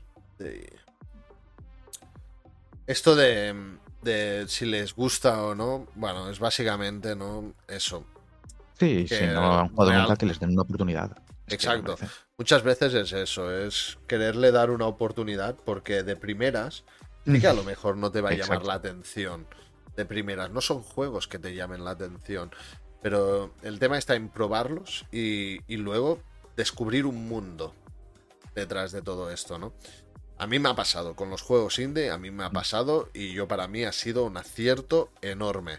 Sí que es verdad que los juegas en directo y, y bueno, tienes un público muy cerrado, ¿vale? Pero bueno, eso al fin y al cabo nos tiene que dar igual si realmente lo que queremos es pasárnoslo bien, ¿no? Y si queremos, bueno, si queremos funcionar en esta plataforma y queremos subir el videojuego que nos dé la gana, pues tenemos que conseguir ¿no? que nos vean a nosotros, más que el juego.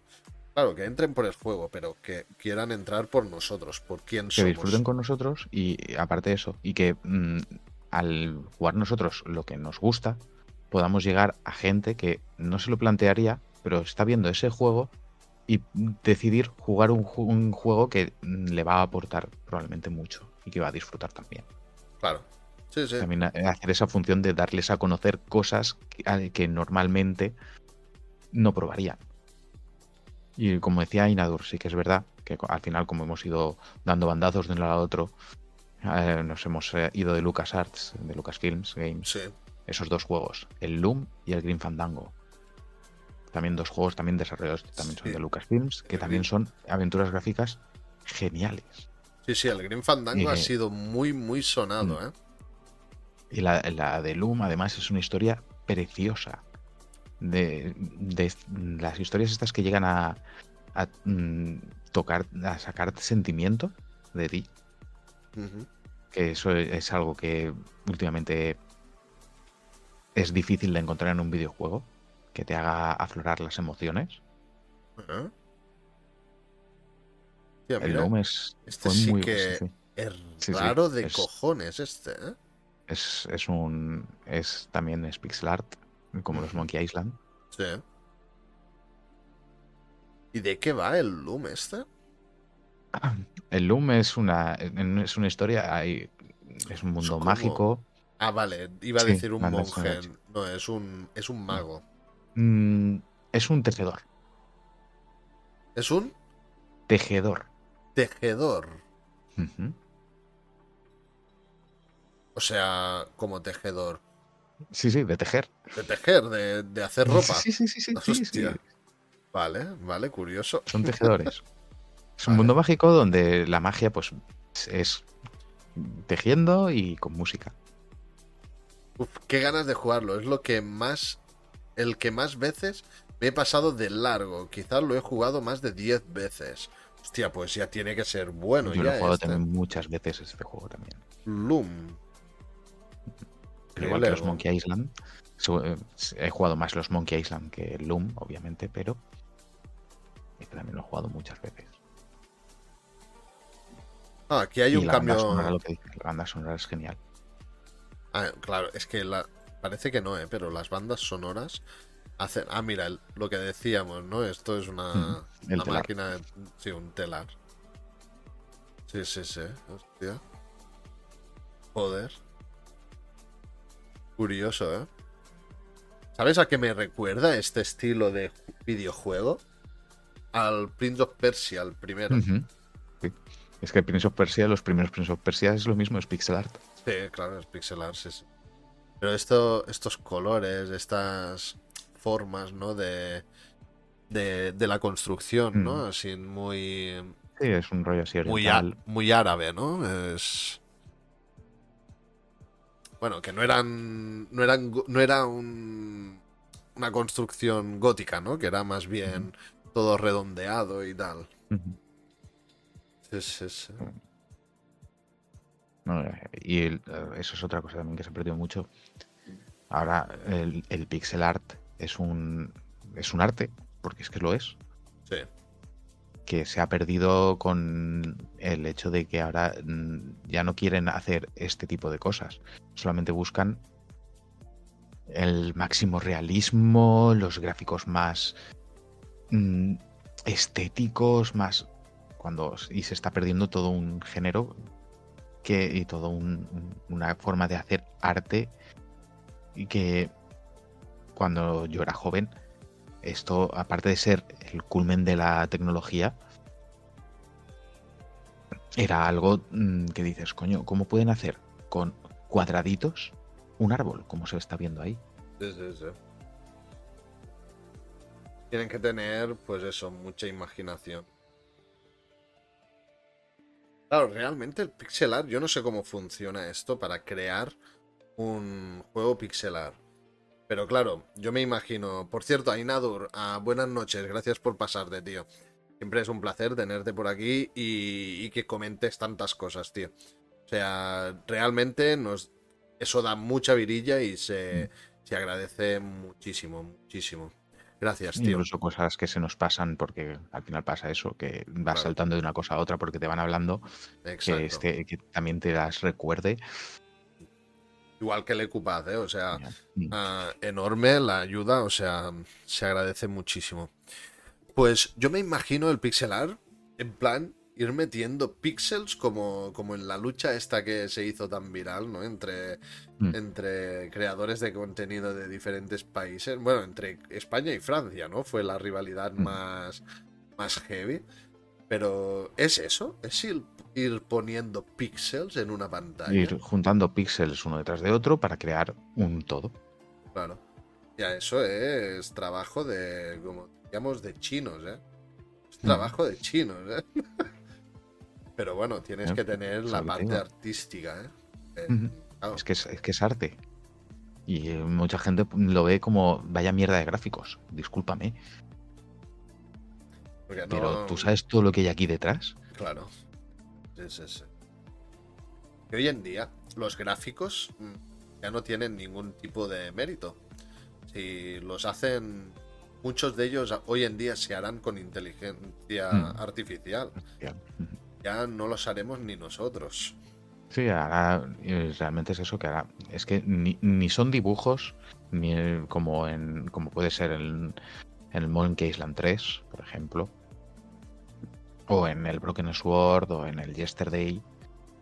Ni son dibujos ni es pixel art como puede ser aquí en el Doom, en los primeros Monkey Island, en, el, en el Indiana Jones que, que he dicho antes, en los Larry, eh, son directamente es eh, mm, motion capture. O cogen a un actor y lo escanean y hacen el personaje. O lo que tú dices, o una IA basándose en todas las diferentes capturas e historias que hay, las mezcla y crea un personaje. Sí, sí, sí. es que hoy en día, con esto de la IA, mm, pensad esto, es que Ah, vamos a jugar juegos que los ha creado una inteligencia artificial directamente. O sea, ya no, al 100%, pero. Bueno, espérate, al tiempo al tiempo, ya verás. A ver. Mm, eh, el problema que tiene todavía. A ver, inteligencia artificial es que realmente es un término que no existe como tal. Todo lo que llamamos inteligencia artificiales realmente son inteligencias virtuales. Sí, bueno, claro. Es algo, es algo que tiene una programación y que sigue una programación, no es una inteligencia real. Sí, no, pero eso, o sea, se basa porque el mundo de Internet, mm. ¿vale? Hay, los servidores guardan muchísima, muchísima información. Un servidor de Google tiene mucha, mucha información. Entonces, claro, si tú creas una inteligencia artificial con el conocimiento de esa base de datos, pues claro. Ah, pero el problema es ese, que realmente aprender a aprender no aprende. Y crear, bueno, no, crea. No escuchaste, bueno, esto ya nos vamos de tema, ¿eh? Otra vez, pero ¿no escuchasteis lo que dijo el programador este de Google? Uno de los mm, jefes de, programación de Google. Estaba creando la inteligencia artificial, lo echaron porque en una entrevista dijo que estaba empezando a coger sentimientos la inteligencia artificial estaba, y que estaba actuando en su propio beneficio. Porque esa, eso realmente ahí, ese creador sí que estaba desarrollando una auténtica inteligencia virtual, artificial. Algo que realmente pensaba por sí mismo. Exacto, sí.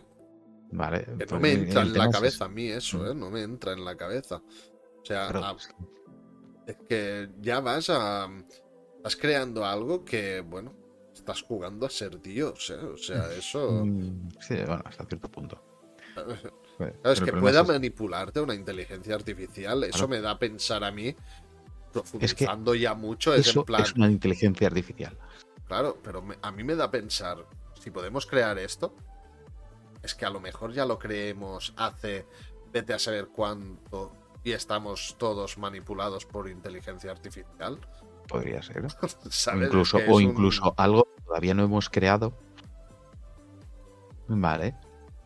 Que haya podido llegar a un nivel de desarrollo que haya podido volver hacia atrás e influenciarnos. Claro. Es que ahí las teorías que se abren son infinitas. Sí, sí, sí. Son infinitas. Es que da miedo ese tema, da miedo.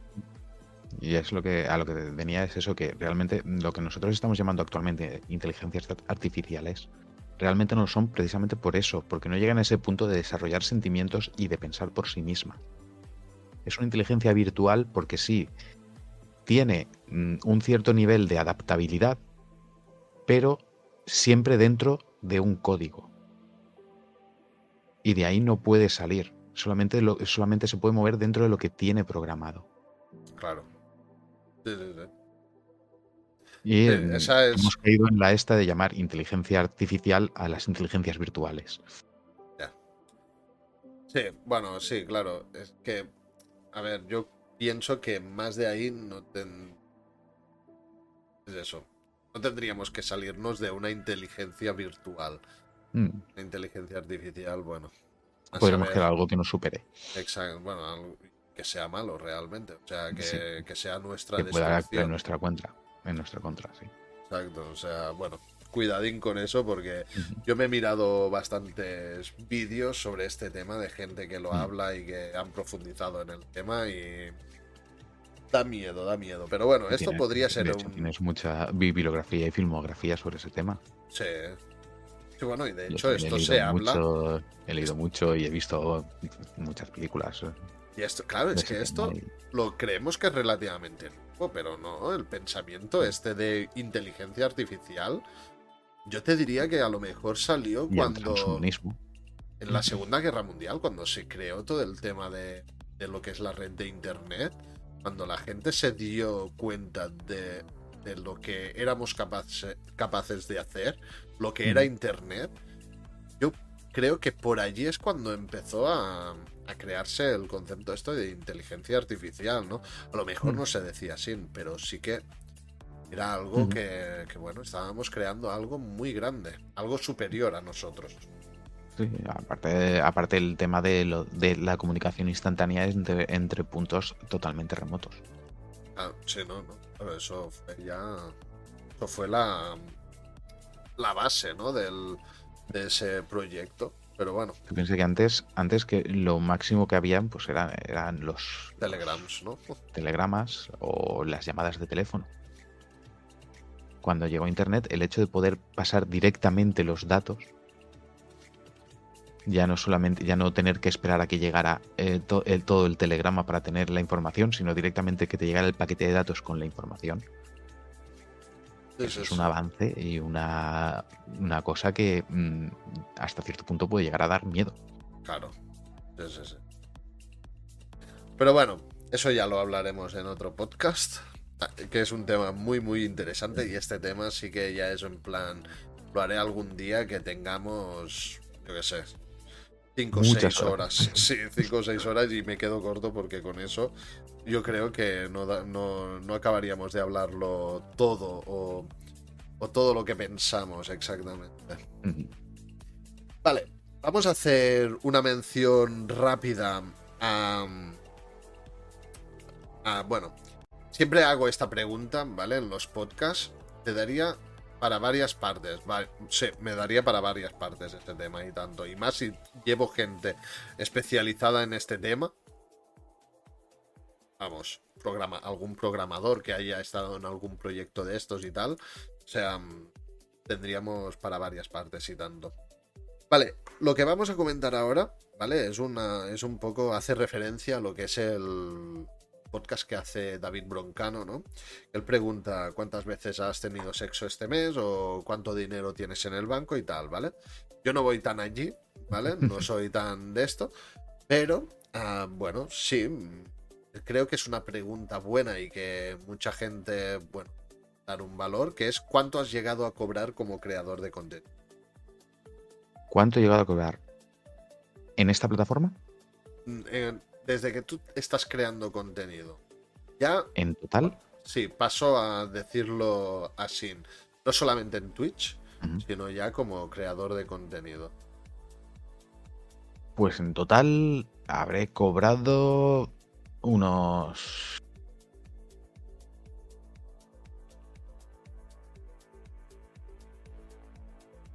unos dos mil dólares, dos mil y algo. Oh, curioso. Ah, yo supongo, en Twitch supongo, no sé, en Twitch. En Twitch he cobrado unos 200 dólares, no llega. Dos dólares. Y claro, en otras plataformas has llegado a cobrar este dinero.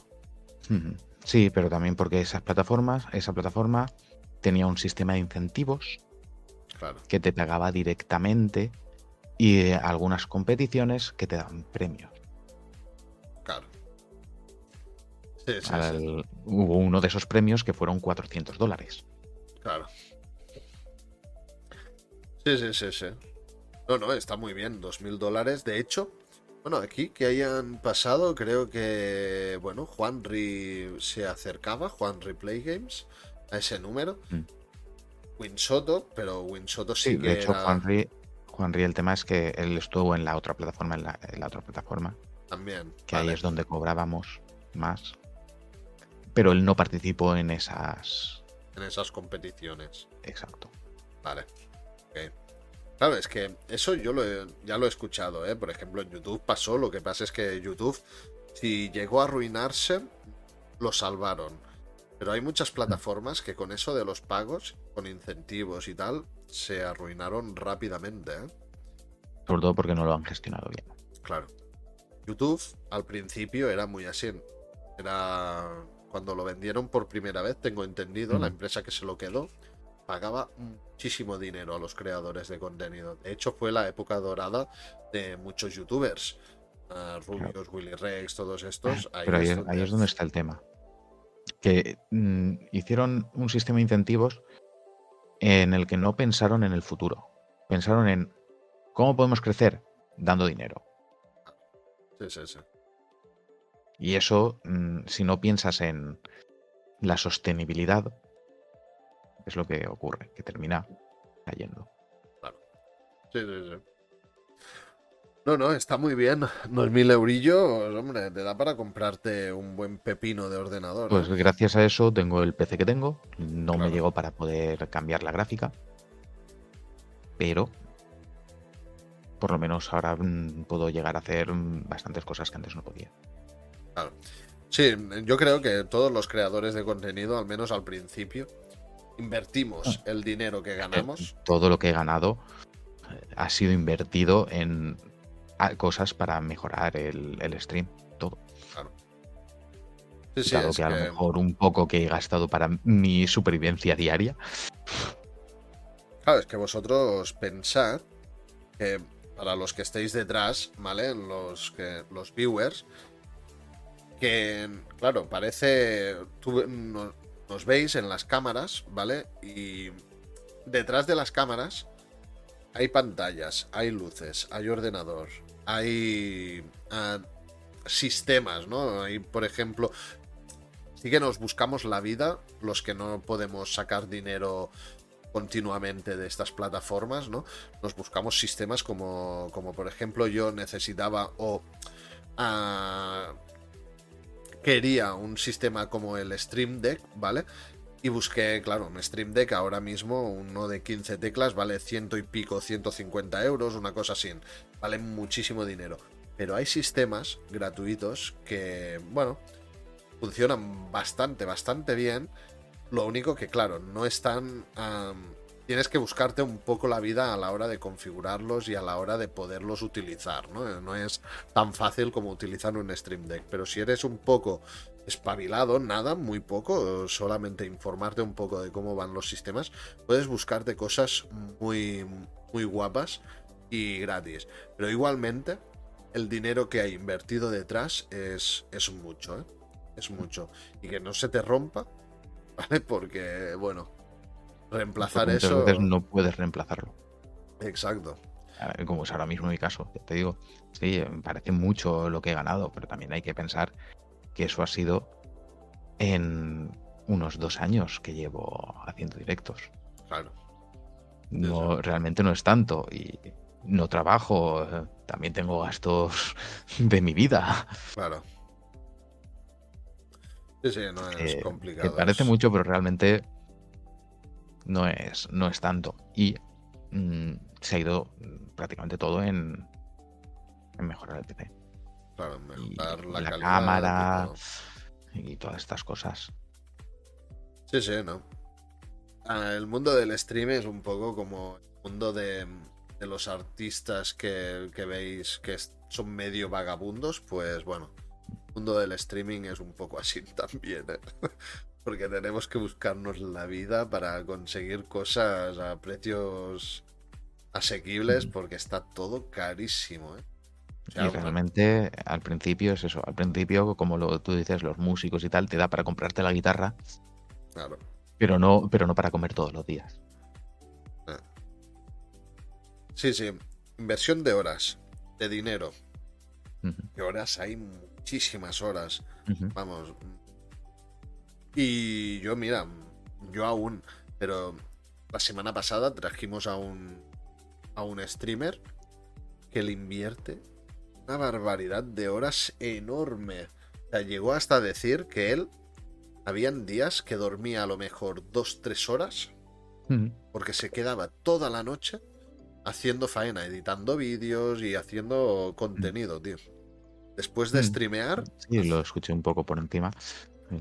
Estaba yo también haciendo más cosas, ¿no? Pero estaba por aquí escuchándolo. Cuando, cuando algo quieres, algo cuesta, mm. Eso es evidente, ¿no? Pero hostia. Que no es. Que no es lo que dicen que esto no es no es como, como muchos dicen, no, es que tú solo coges, te sientas delante de la pantalla y te pones a jugar. Espérate. Lo primero que ya simplemente hacer eso, hazlo tú, a ver si es tan fácil. Claro. Y lo segundo, se te olvida estar pendiente de todos los viewers, contestarles, eh, Luego mm, preparar todo para que durante el directo todo vaya correctamente, no, haya ningún tipo de problema de, conexión, mm, el vídeo se vea fluido, mm, que todo funcione correctamente. Luego, una vez terminas el stream, revisarlo todo, que todo esté correcto, que no que no tengas nada que pueda, que tenga copyright, nada que tal. y luego el trabajo de Mm, revisualizar, buscar a ver si tienes algo que puedes utilizar para meter en otras redes, para que es un trabajo que horas, mm, vamos, ni, yo diría que estaría al nivel de la restauración en cuanto a horas de dedicación. Vives para esto, o sea, ah, llega un punto que, bueno, sí que es verdad que hoy en día, por suerte, podemos automatizar muchas cosas, pero mm. igualmente muchísima, muchísima dedicación. Yo, por ejemplo, luego del podcast, cuando acabé el podcast con el con Nia Kay, nos quedemos hablando un rato.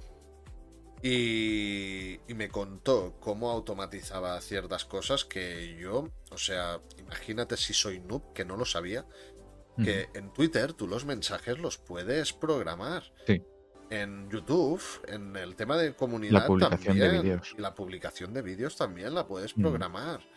Todo eso, tú te puedes pillar un día, hacer ocho horas de contenido, dejarte programada, si no toda la semana, parte de la semana, mm. y ya está. Por ejemplo, un sábado. No tengo nada que hacer esta tarde. Ponte a crear contenido y programas vídeos y mm. publicaciones es una manera y me, abrió un, poco los ojos, que aún no lo estoy utilizando, pero mi planning es acabar utilizando esta automatización, porque eso es GOT. O incluso, incluso también en nuestro caso, el tema de, las notificaciones, de los directos, de las, todas estas cosas, también todo eso, todo eso se puede automatizar. Sí, eso tengo algo automatizado, pero bueno, se podría hacer mejor. Sí, sí, hay muchos bots, hay, sí, sí, hay herramientas muy buenas en este sentido. Vale. Pues lo que tú dices con el tema de la programación, tú sabes, tú normalmente tú si te programas tu semana, lo que vas a ir haciendo en tus directos, tú puedes hasta eso, lo que decíamos, automatizar el tema de mm, ir avisando a, tu gente. Oye, mira, que hoy, martes, mm, habrá directo de tal, tal, tal, tal. O vamos a hacer no sé qué historia, o el miércoles, o el podcast, tal. Claro. Sí, sí, no, realmente, o sea, hay mucha faena, pero sí que es verdad que te puedes, si te organizas bien, puedes hmm. hacer mucho más de lo que estás haciendo ahora, seguramente. Pero aún así es eso que revisar, siempre tienes que revisar a mano. Sí, Eso no lo puedes automatizar. Sí. Vale, pues vamos a dejar el podcast aquí. Mm, hemos estado tres horas, o sea, es más de lo que yo quería, pero bueno, lo digo en cada podcast, pues que, bueno, mi idea era hacer podcast de dos horas, pero ah, tenemos que dejarlo en tres horas como mínimo. Porque por rápido que vayas, porque hoy sí que he querido ah, seguir bastante todos los puntos y darle unos tiempos en concreto a los puntos. Pero bueno, es que son, son tres horas. Tienen que ser tres horas por... No, hay más. Así que nada, Ayushi, si quieres despedirte de la gente. Pues, gente, chicos y chicas, muchas gracias por estar por aquí. Espero que os haya resultado interesante todo este tema. Hayáis descubierto algún posible juego que, que os apetezca probar y jugar. un tipo de juegos que no es tan conocido actualmente, del que tampoco se sabe tanto y que son juegos que desde mi punto de vista pues mm, son muy aconsejables porque aparte de de todo esto de que mm, narran bonitas historias también nos ayudan, nos ayudan a nosotros a crecer porque muchas veces mm, esas historias nos enseñan a ser incluso mejor persona también. Sí sí son es como los libros eh sí bueno es que el mundo del videojuego es muy interesante. Y la gente lo critica mucho, pero realmente es muy interesante. Pues nada, Bayushi, muchísimas, muchísimas gracias por participar en el podcast. Y. A ti por invitarme. Vemos en otros podcasts. Ven por seguro que te voy a volver a invitar más adelante. y. Nada, y estamos, estamos en contacto.